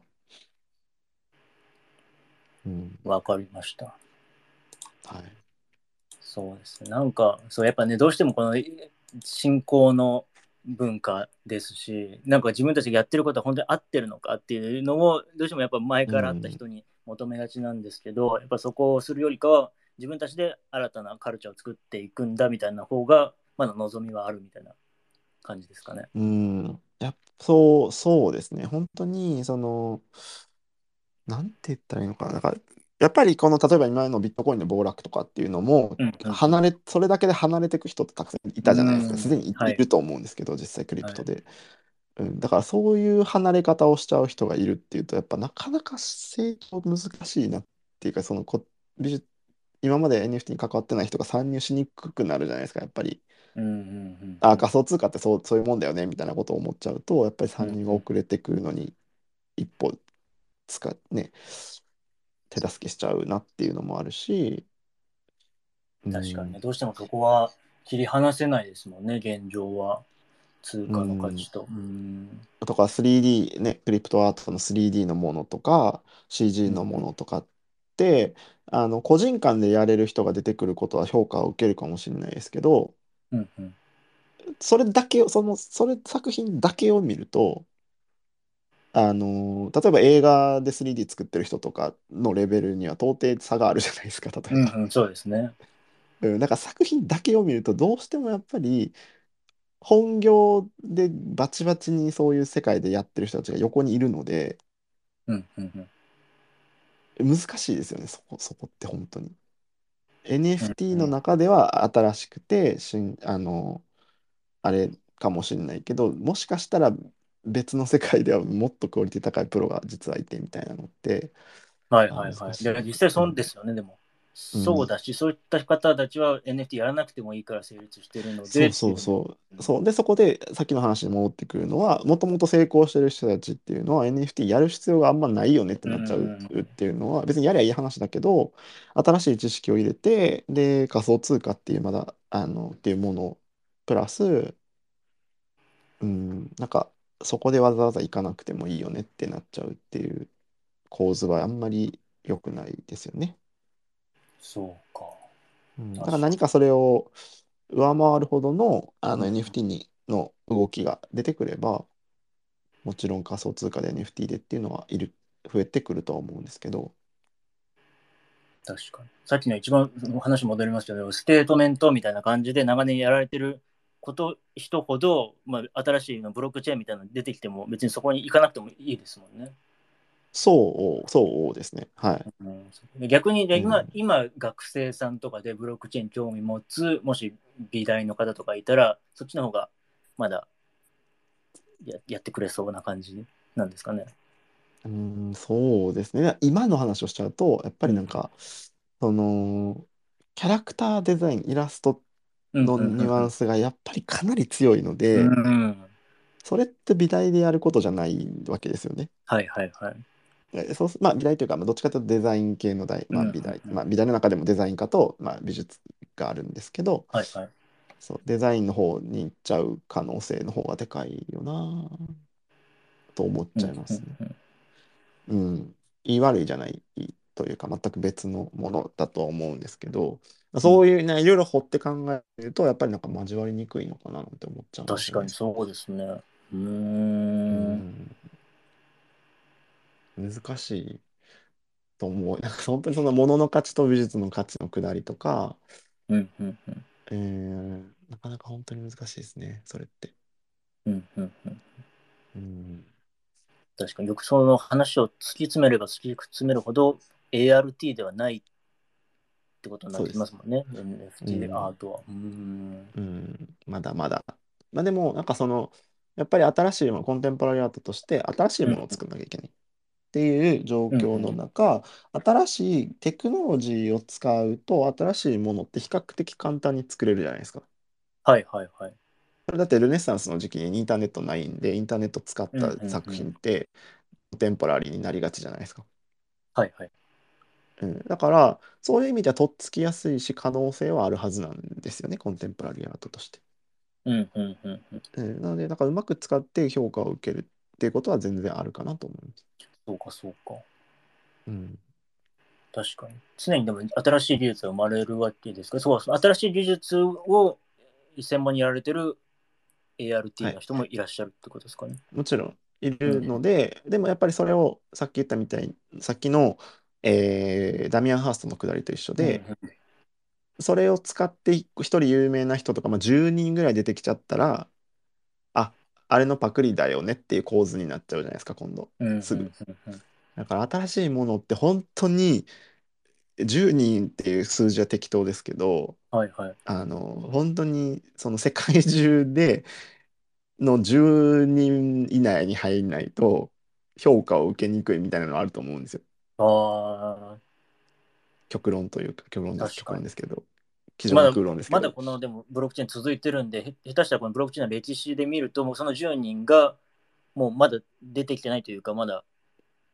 そうですね。もちろんそう、うんブロックチェーンのクリプトアートに関してはな可能性全然あるかなと思うんですけど、NFT に関してはなんかもう10人出てきちゃったなっていう印象はありますあー。少し、そうか少し。個人的なんです。うんうんうんうん。そう。で、そのハーストがやった、パックがやった、あビープルがやったとか、うんあの、ね、あの、猿の人もいれば、いろんな人いますけど、うんああいう、ある程度、その、ね、つえードットをやる、うん、まあそうですね。だからある程度もう10人ぐらい出てきちゃったなっていう印象が、個人的にはまあ確かにいるかあるうんうんなっていう、うん、なんか、例えば今ここであの別に引き合いに出すほどでもないんですけど、その、えークリプトバンクスとかっていうものと、はいはい。あの、例えば、現代アーティストとしてやってる村上隆さんのフラワーの作品ってどれだけ差があったかって言ったら、うんうんどんだけの幅差あったかなって思うわけですよね。うんうんうん。はい。うん、だから、そういう、やっぱりその、見方によれば、村上隆クリプトパンクスのパクリだよねみたいなことを言われたら、うんうん。あもちろん違う反論はたくさんできると思うんですけど、まあ、見方によってはそう言われる人もいるだろうなと思うんです、僕もあ。確かに。うん、どうしてもね同じフォーマットの後続でややってる方がそうそうそう。ジェジェネラジェネラティブのドドットの NFT のみたいなことを言うと、まあ、同じ土俵の中だよね。だからやっぱ10人、10人ぐらい出てきちゃうと、ちょっと違ってもある程度もうパッケージ外枠一緒だよねみたいなふうにやっぱ思っちゃうので、そこは難しいなと思います。クリプトとしてもっと仮想通貨とか、メタバースの発展とか、なんかそういう方にどんどん絡めていって、大きなプロジェクトというか、そういうことをやっていけば、もしかしたら何かあるのかなと思うんですけど、あの、もう本当に、あの、遠回しな表現を使わずにざっくり言うと、NFT がもうほぼ今、キャラクターのイラストデザインになってるので、うんほぼ同じだよねってなっちゃう。うんうんうんうんまあそその外枠パッケージとしては。もらえる商品が違うってだけですもんね特典とそうです。はい。だから、その、いやそれって物の価値なわけですよ。うん物の価値として価値が自分にとってはあれ自分はこれが好きあれが好きっていうことはできるっていうのは物の価値のやり取りなんでうんうんいいんですけど何でも一緒例えば、まあ、指今から指輪作りますって言って指輪って世界中に山ほどあるじゃないですか。はいはい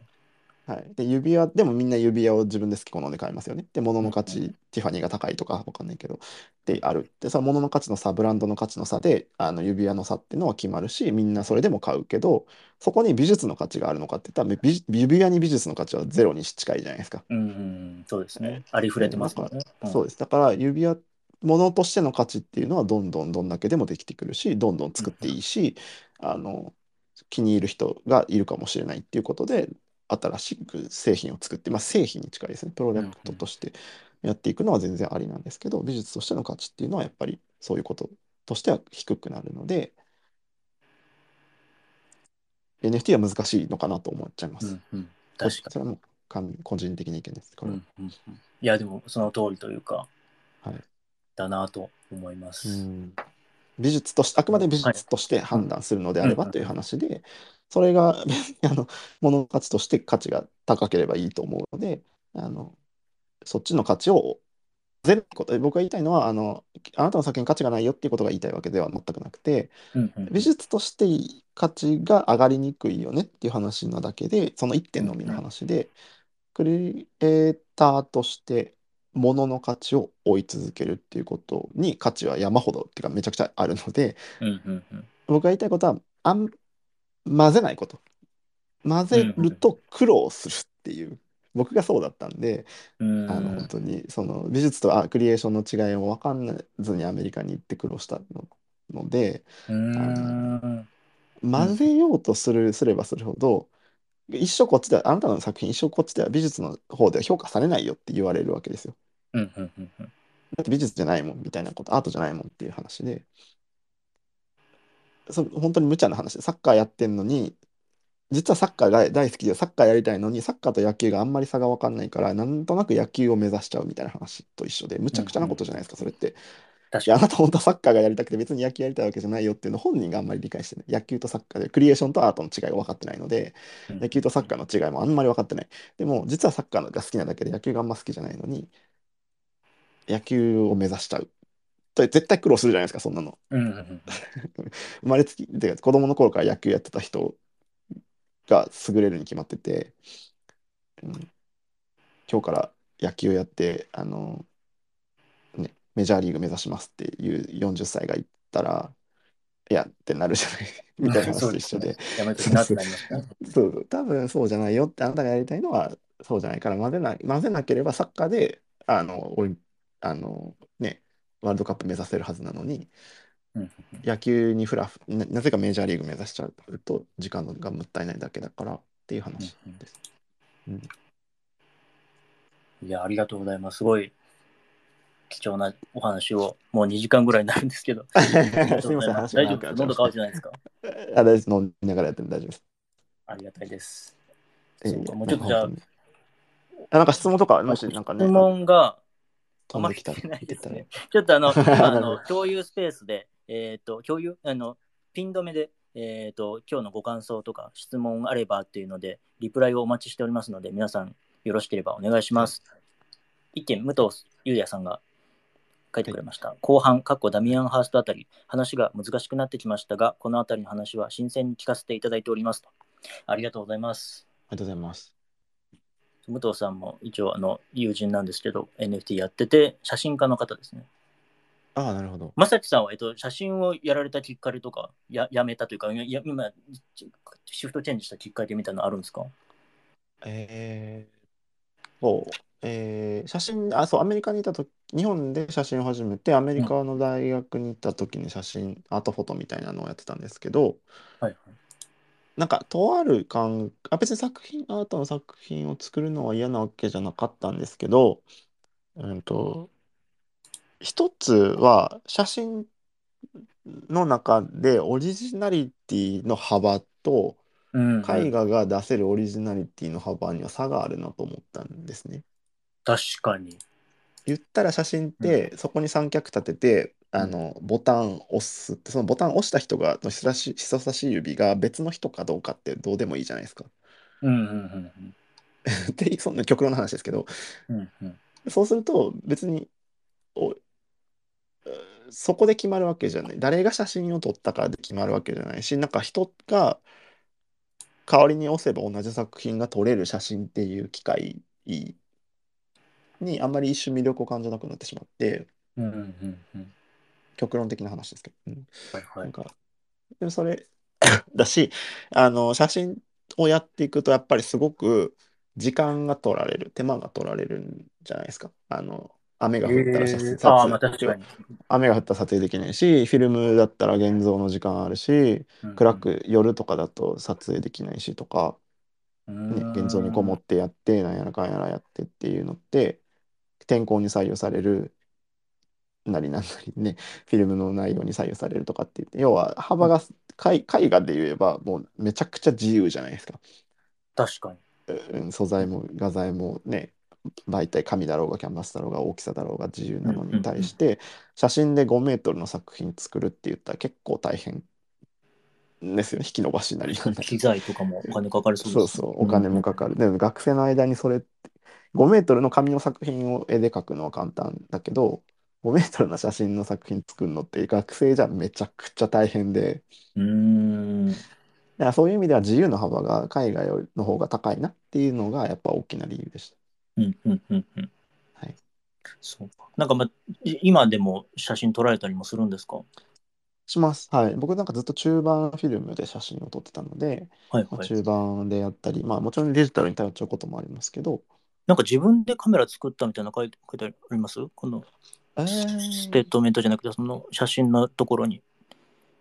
あそうでもない。中盤カメラで自分で開発しましたって書いてある。これはあれか。あ、写真の技法、印刷技法をあは解あの研究して、サイアのオルタナティブプリントっていうはい、はい。銀塩プリントができる前のプリント技法っていうのがあるんですね。うーん。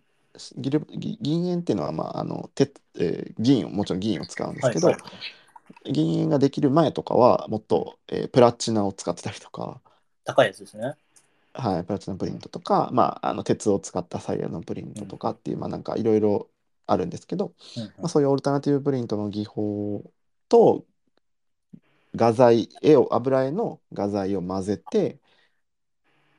えーシルクスクリーンのススクリーンを使って写真を紙に定着させるみたいなことをや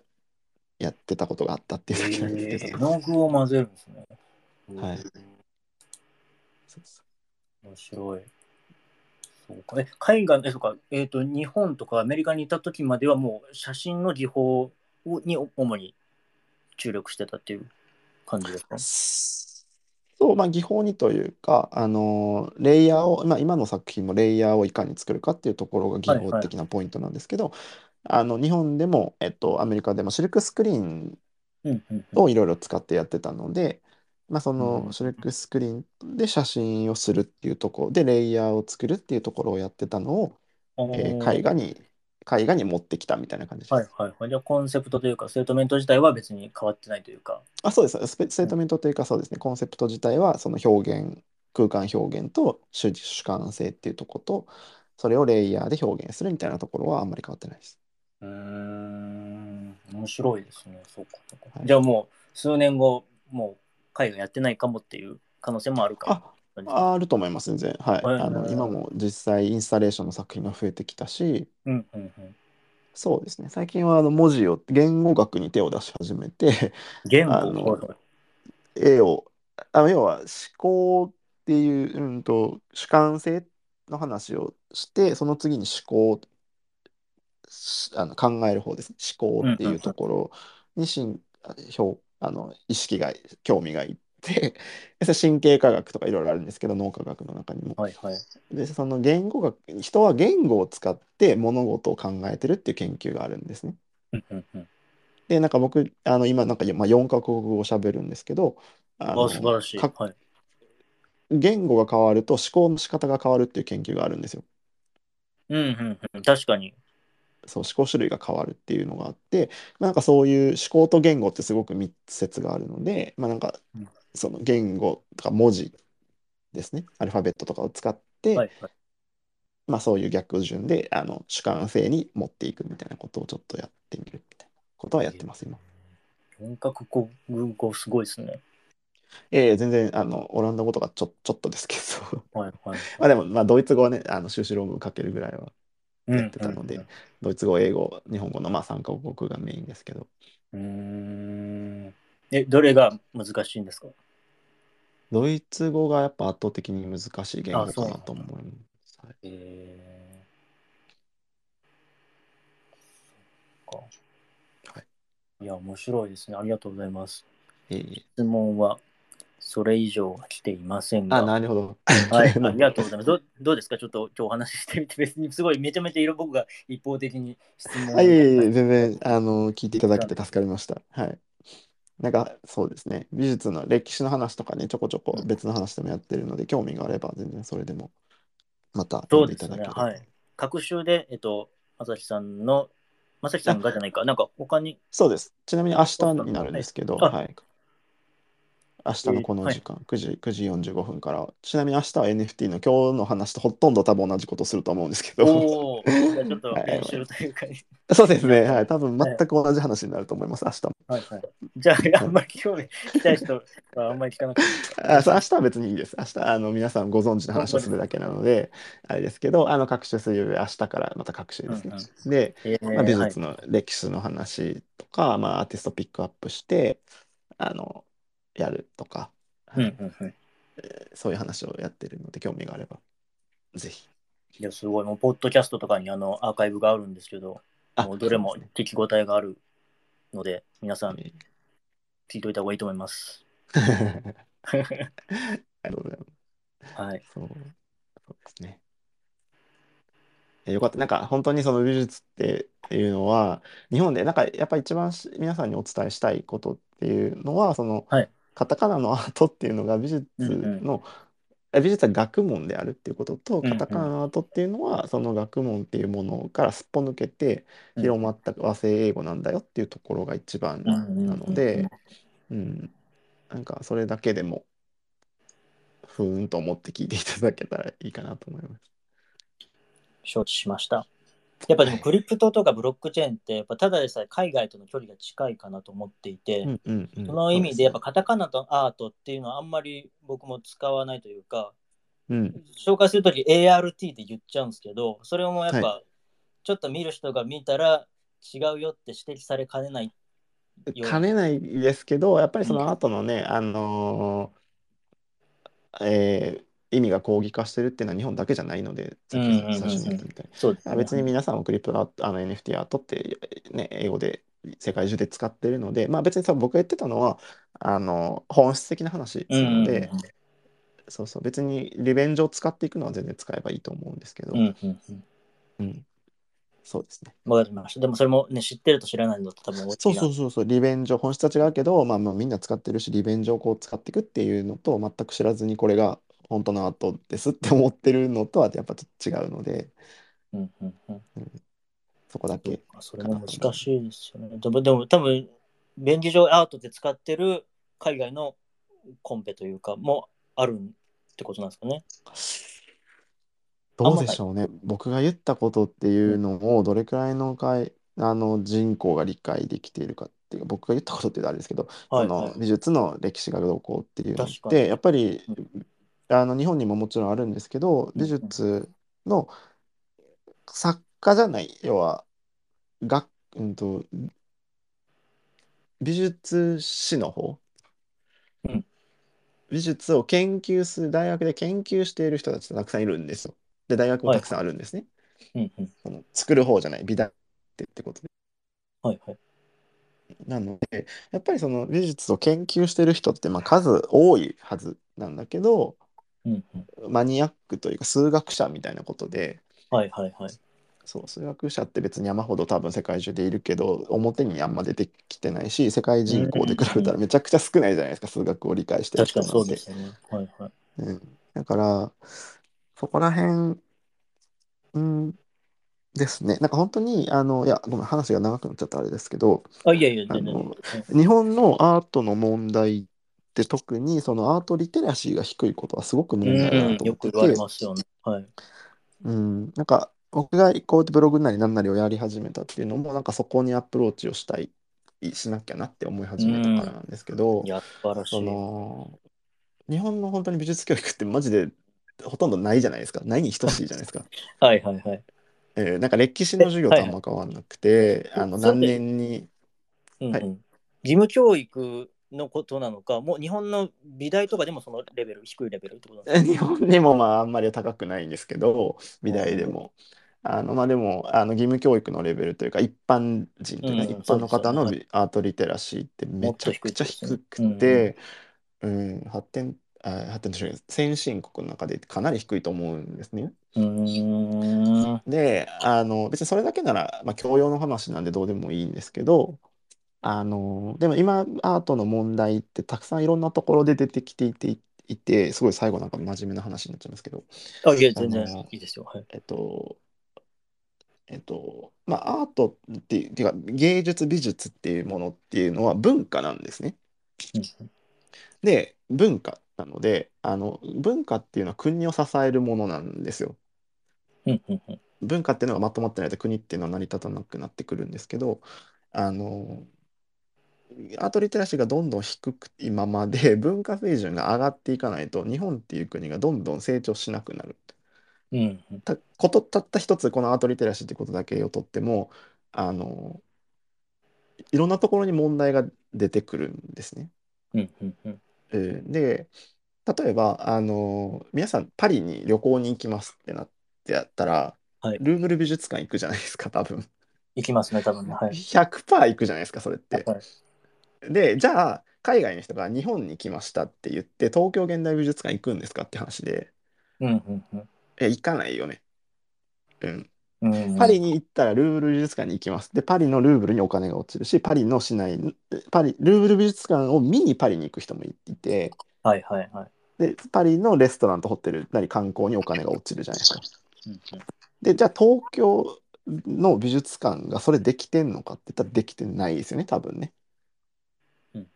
聞いたことないですもんこっちにいて旅東京に行くんだって言って美術館行くって友達に出会ったことないんで。はい。うんで言ってることはこういうことなんですよ。その文化芸術っていう文化が衰退し上がっていればうん経済を潤すこともできるしうんそのパリ、まあ、パリでアーティストが多いかっていうのはまた別の話ですけど、うん要はそういう文化水準が上がるっていうことはそういうお金にもつながる国にもつながるっていう話がしたかっただけなんですけど、うん、いやーままさにでもそうですよね。そうか。そうであのーえでもまあ建築も一つのあの芸術文化の一つなのでうんじゃあ美術あの日本にか来た海外の人はどこに行くかっていうと金閣寺見に京都に行くわけですよね、例えば。でそれっていいことじゃないですか。うんうんうんでもあのー昔の文化を守るっていうクラシックなものは成り立っていくんけどうん新しいものを生み出せる人がどんどんいなくなってくるいなくないいないんですよね。確かにそうですよ。日本みんな世界羽ばたいちゃいますもんね。そう、アートリテラシーのレベルが上がっていけば、新しい価値のあるものを作る人がどんどん増えていって、うん新しいものを見に世界から、えー日本に旅行しに来る人っていうのが例えば旅行のことだけをとっても来れる未来っていいじゃないですか。うんうんうん確かに。でもそうそれが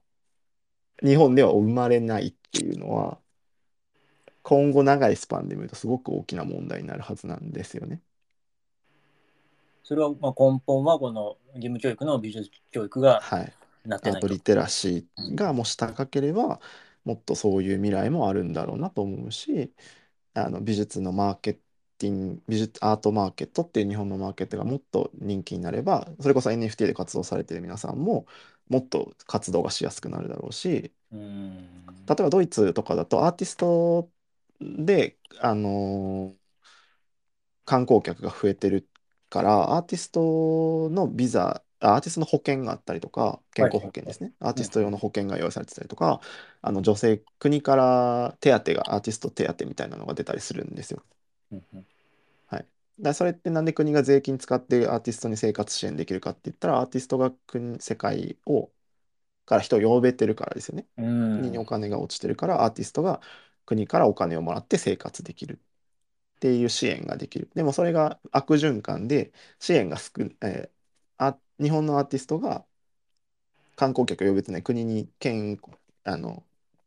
国にサポートできてないっていうと国からのサポートも受けられない。そうすると生活ができない。生活ができないからアーティスト辞めざるを得なくて副業しなくちゃいけない。うんっていう悪循環でどんどんアーティストが苦しめられて作品作んなくなってくる作れなくなってくるっていう悪循環じゃないですかそれってはい。そうだから一向に良くなっていかないのでどこかでやっぱ転換だから問題の根源どこにあるんだろうなって思うとやっぱりアートリテラシーかなと思うんですようーん。いや、まあ、うん数十年かかりますよね、今、ここから。かかると思います。うん、かかると思うので、なんか僕最近、あの、小学校とか中学校に依頼をいただいて、こう、講演をね、やらせてもらったりとか、はいまあ、ちょっと教育に携わらせてもらうんですけど、うんなんか次世代が頑張ってもらうしかないですよね、もうそれは。い大事だ。や、大事だと思います。それこそコロナの時って、あの、ロックダウンした時に、はい。ドイツってアーティスト登録、特にベルリンの人、ベルリンの市長さんのセリフって世界中で話題になったんですけど、うんうんあのベルリンのもその活気を作ってるのはアーティストたちだからアーティストにあの支援金を出すっていうのうんうんうんは最善最善一番最初の課題だって言ってうんアーティスト僕と、まあ、当時ドイツにいなかったですけどあのよく申請して3日後ぐらいに知り合い30万ぐらいもらってましたねおー。ロックあのロックダウンの時に。はいはいはい。で一方同じ時期日本の文化庁何したかっていうと、うんあのウェブサイトに PDF を貼って、うんなんか辛い時期ですけど皆さん頑張りましょうっていうのを 言ったってうんうんいう、はい、時期事件があってそれだけ差があるわけですよ。うんうんうんうん、だから でもこれ文化庁が悪いっていうのは、まあ、もちろんね文化庁の人たちのおじさんたちもアートリテラシーが低いからっていうのもあるしもうん別の話を言えばあの日本のアーティストが国にお金を落とせてないから文化庁が払うお金がなかったんですよ。うんうんうんうんうん、っていうそのまあどっちが先じゃないけどまあそういうこともやっぱあるのでやっぱアートリテラシーって大事だなっていう話です本当に。うんうん、勉強しよう。僕らでもえ間に合いますよね？まだ。もちろんですもちろんです。全然間に合う話ですけどうんたかがあのい難解なアートの世界だと思うんですけど、うん文化なのでやっぱり僕らっていうのは文化を先に進める仕事だと思ってやってるんですね。うんうんうん現代アーティストっていうのは、はい、わけわかんない なんか難解ななんかものを作ってるんじゃなくて文化を進めるっていう作業をあの一端を担ってるっていうことはあると思うのでなんか皆さんも NFT をやってあの作品を作り続けてる中に少しそういうあの文化を担ってるっていう認識とかっていう気持ちがあったりとかするとなんかいいのかなと思います。いや、でもお話を聞いてると、すごいこの正樹さんの今のポジションっていうのはすごい大事だなっていうのを感じて はいいて、やっぱこの一見難しそうって捉えられるのって、やっぱその、まあ、現代美術もそうですし、まあ、仮想通貨もそうなんですよね。仮想通貨について周りの人に紹介するってなるとちょっと怪しいとか、何やってるのって言われがちなところを、多分こうやって分かりやすく、こういった前に出て、うんこうだよみたいな感じで説明してくれる人がいないと成長しえないというか。そうです。そういうのもあると思います。う。うんんだから、後々自分に返ってくることだと思うので、なんか、そう、正しい知識を改めてみんなに伝えるっていうことも、なんか活動の一つに皆さん、あの、入れれれば入れてみるといいかなと思います。うんうんうんうん確かに。そういった人たちがどんどん発信していかないと広がりようがないですもんね、きっと。そうですそうです。で結局その仮想通貨っていうのはどっちみちあの未来でベースになってくるはずなので、うん。えー早めにね日本も遅れないようにっていうのは大事かなと思いますよね。はい。ありがとうございます。うん最後に絡めていただいて。いやいやいやいい話で終わろ いや、大変すごい貴重なお話を充実した2時間半を過ごすことができました。う。よかったです。すみません、長くなってしまいました。いやいや、皆さんどうだったんだろうなんか感想とか後で聞かせてください。あ、でも DM が今来てるな。質問ではないですが、サザビーズ EU の社長は NFT かなり力を入れてます。で、はリアルアートディーラーではここだけでは力を入れてるかと、20年代後半には売上比10%程度を狙っている模様ですと。うん、NFT 本当にサザビーズ、あの、もうイーサで買えますからね、作品いや、。そうっすよね。すごい早かったですもんね。早かったです、早かったです。うん、え、こ NFT れどんどん。実際、え、ごめんなさい、買った人もでもクリプト民なんですよね？そう、その可能性は大いにあると思う。だから、そうなんただ、先ほども言ったみたいに、うんあの、サザビーズってオークションのあれなので、うんうん。別になんか美術作品をすごく専門じゃないのか。はいはいはい。あ担保してんのかって言ったら、あ、うんまあまあもちろん担保してるのは間違いないんですけど、うんうん。やっぱりその物の価値も扱ってるので、やっぱそこあはー確かにあれ、あそこは両方扱ってるなって思いうんます。うんうん骨董品とかもあれば別に何でもいいいいので、うんうんうんそうそうだ、NFT を美術として扱ってんのか、物として扱投資として扱ってんのかっていうのもまたちょっと別の話にもなるのかなと思うんですけど、うんでも本当にね、その、ああやってああいう有名なとこがどんどん NFT とかにどんどん参入してくるっていうのはいいことですよね、すごくね。そうですよね。ううんん。わかりました。ありがとうございます。以以上かな。実あその方、ネル、ネルソングサングさん、ありがとうございます。ありがとうございます。じ実際買いました。私は担保性もあります。キュレーターもいてますと。すごあちょっとずつそのね、あのギャラリー、NFT でギャラリーをやってる人も増えてきたし、うん。うんえー担保する人、あの、そう、あの、変変な話なんですけど、うん。話を立ち返っちゃうと、あの、ギャラリーが全部担保性があるわけじゃないわけですよ。うんうんうん、そうですよね。そうそうそうそう。ピンキリというか。うん。はい、ギャラリーにもピンキリがあるので、商売のコマーシャルギャラリーって言われるギャラリーっていうのは山ほどあるって、別にそれは美術の話でも一緒で、うんうんあの、いや聞いたことのないギャラリーでやるっていうのと、有名なギャラリーで展示をするっていうのうんうんと、貸しギャラリーで展示をするっていうのでは、あの、意味が全然違ってくるわけですよね。そうそう。だから、そこら辺すごい難しい話ですね。あの美術の話でも一緒ですけど。うんうんうんうん。そうなんですよ。ありがとうございます。はい。質問は以上かな？以上ですね。多分でも。最後までたくさんの方に聞いてくださったので、何かしらの情報というか、知識ははい共有できたんじゃないかなと思いますので、よかったです。ありがとうございます。はい、ありがとうございます。本当に。いや、古典の告知を最後ぜひ。あ、僕ですか？すみません。いいんですけど。あもちろんです。あまさきさんの、まさきまさきさんのどうぞ先に。あ僕は11月の前あまあ10月の後半の最後の週からなんですけど、はい。えっ、と、青山のスパイラルっていうギャラリースペースがあるんですけど、、スパイラル、はいはいはい。はい、昔からで展示展示会場なんですけど、スパイラル、えー、職のいただいた財団の成果発表の展示があって、そこにうーん。2メ一個大きな2メートルの作品をこっちから送るだけなんですけど、え展示がありますので、もしあのお近くの方は一度足を運んでいただければそうか。え、今その2メートルのやつは今、ご自宅にあるんですか？あどっかギはい、ラリーにあのまだまだ書いてます。まだ書いてます。すごい、じゃあ新作っていうんですか？書き下ろし、はい、そうみたいなです。そうですはい、えー書き下ろしです。これは楽しみですね。11月、青山スパイラル。はい。またツイッターとかでまた告知。あ、そうですね。ははいい、すると思うので、よかったらフォローしていただければ。これは、えっと、メインはど2個アカウントあると思うんですよ。なんかどっちもあやられてるこっちのまさきの方は、あの NFT 赤で、えうんまさき秋の後の方は、あの本業の方のアカウントです。別にあなのすごくはい分け,、分けてるわけじゃないんですけど。あ、そうなんでも、告知のしだあ古典の告知だと、まさきはぎのアートの方、あ、そうですね。はい。ははいい。了解しました。皆さんどっちもフォローしていただけるとありがたいです。はいあと、ちなみに、このメラタケルも、えー8月11日から地元静岡で個展を、初の個展を開催することになりました。えー、と今まで3年間、4年間、ブロックチェーンとアートに向き合っ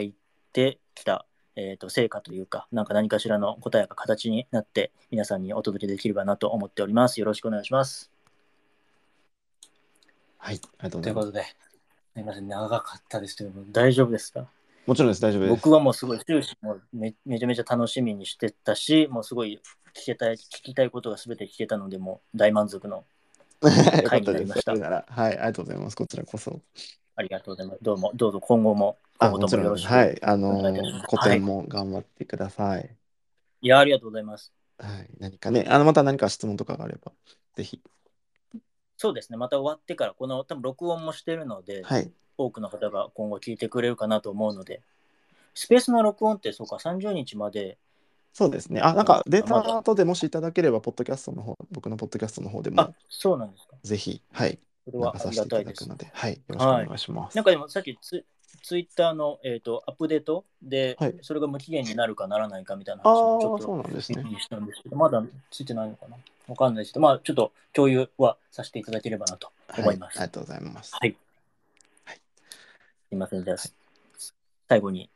言い残すことはありますか？全然あのいやこんなあの偉そうに語ってましたけど別にあのすごく優れたアーティストとかでも別にないので あの申し訳ないんですけどあの知識だけ僕の個人的な感想ですって言わなかったところはあのちゃんとしたあの正しい知識をお届けできたと思うので、うんそこだけ取っていただければなと思います。はい。ありがとうございます。はい、ありがとうございました。夜中まで。はい。それでは皆さん、おやすみなさい。はい、では失礼します。ありがとうございまます。さきさんでした。ありがとうございます。はい、ありがとうございます。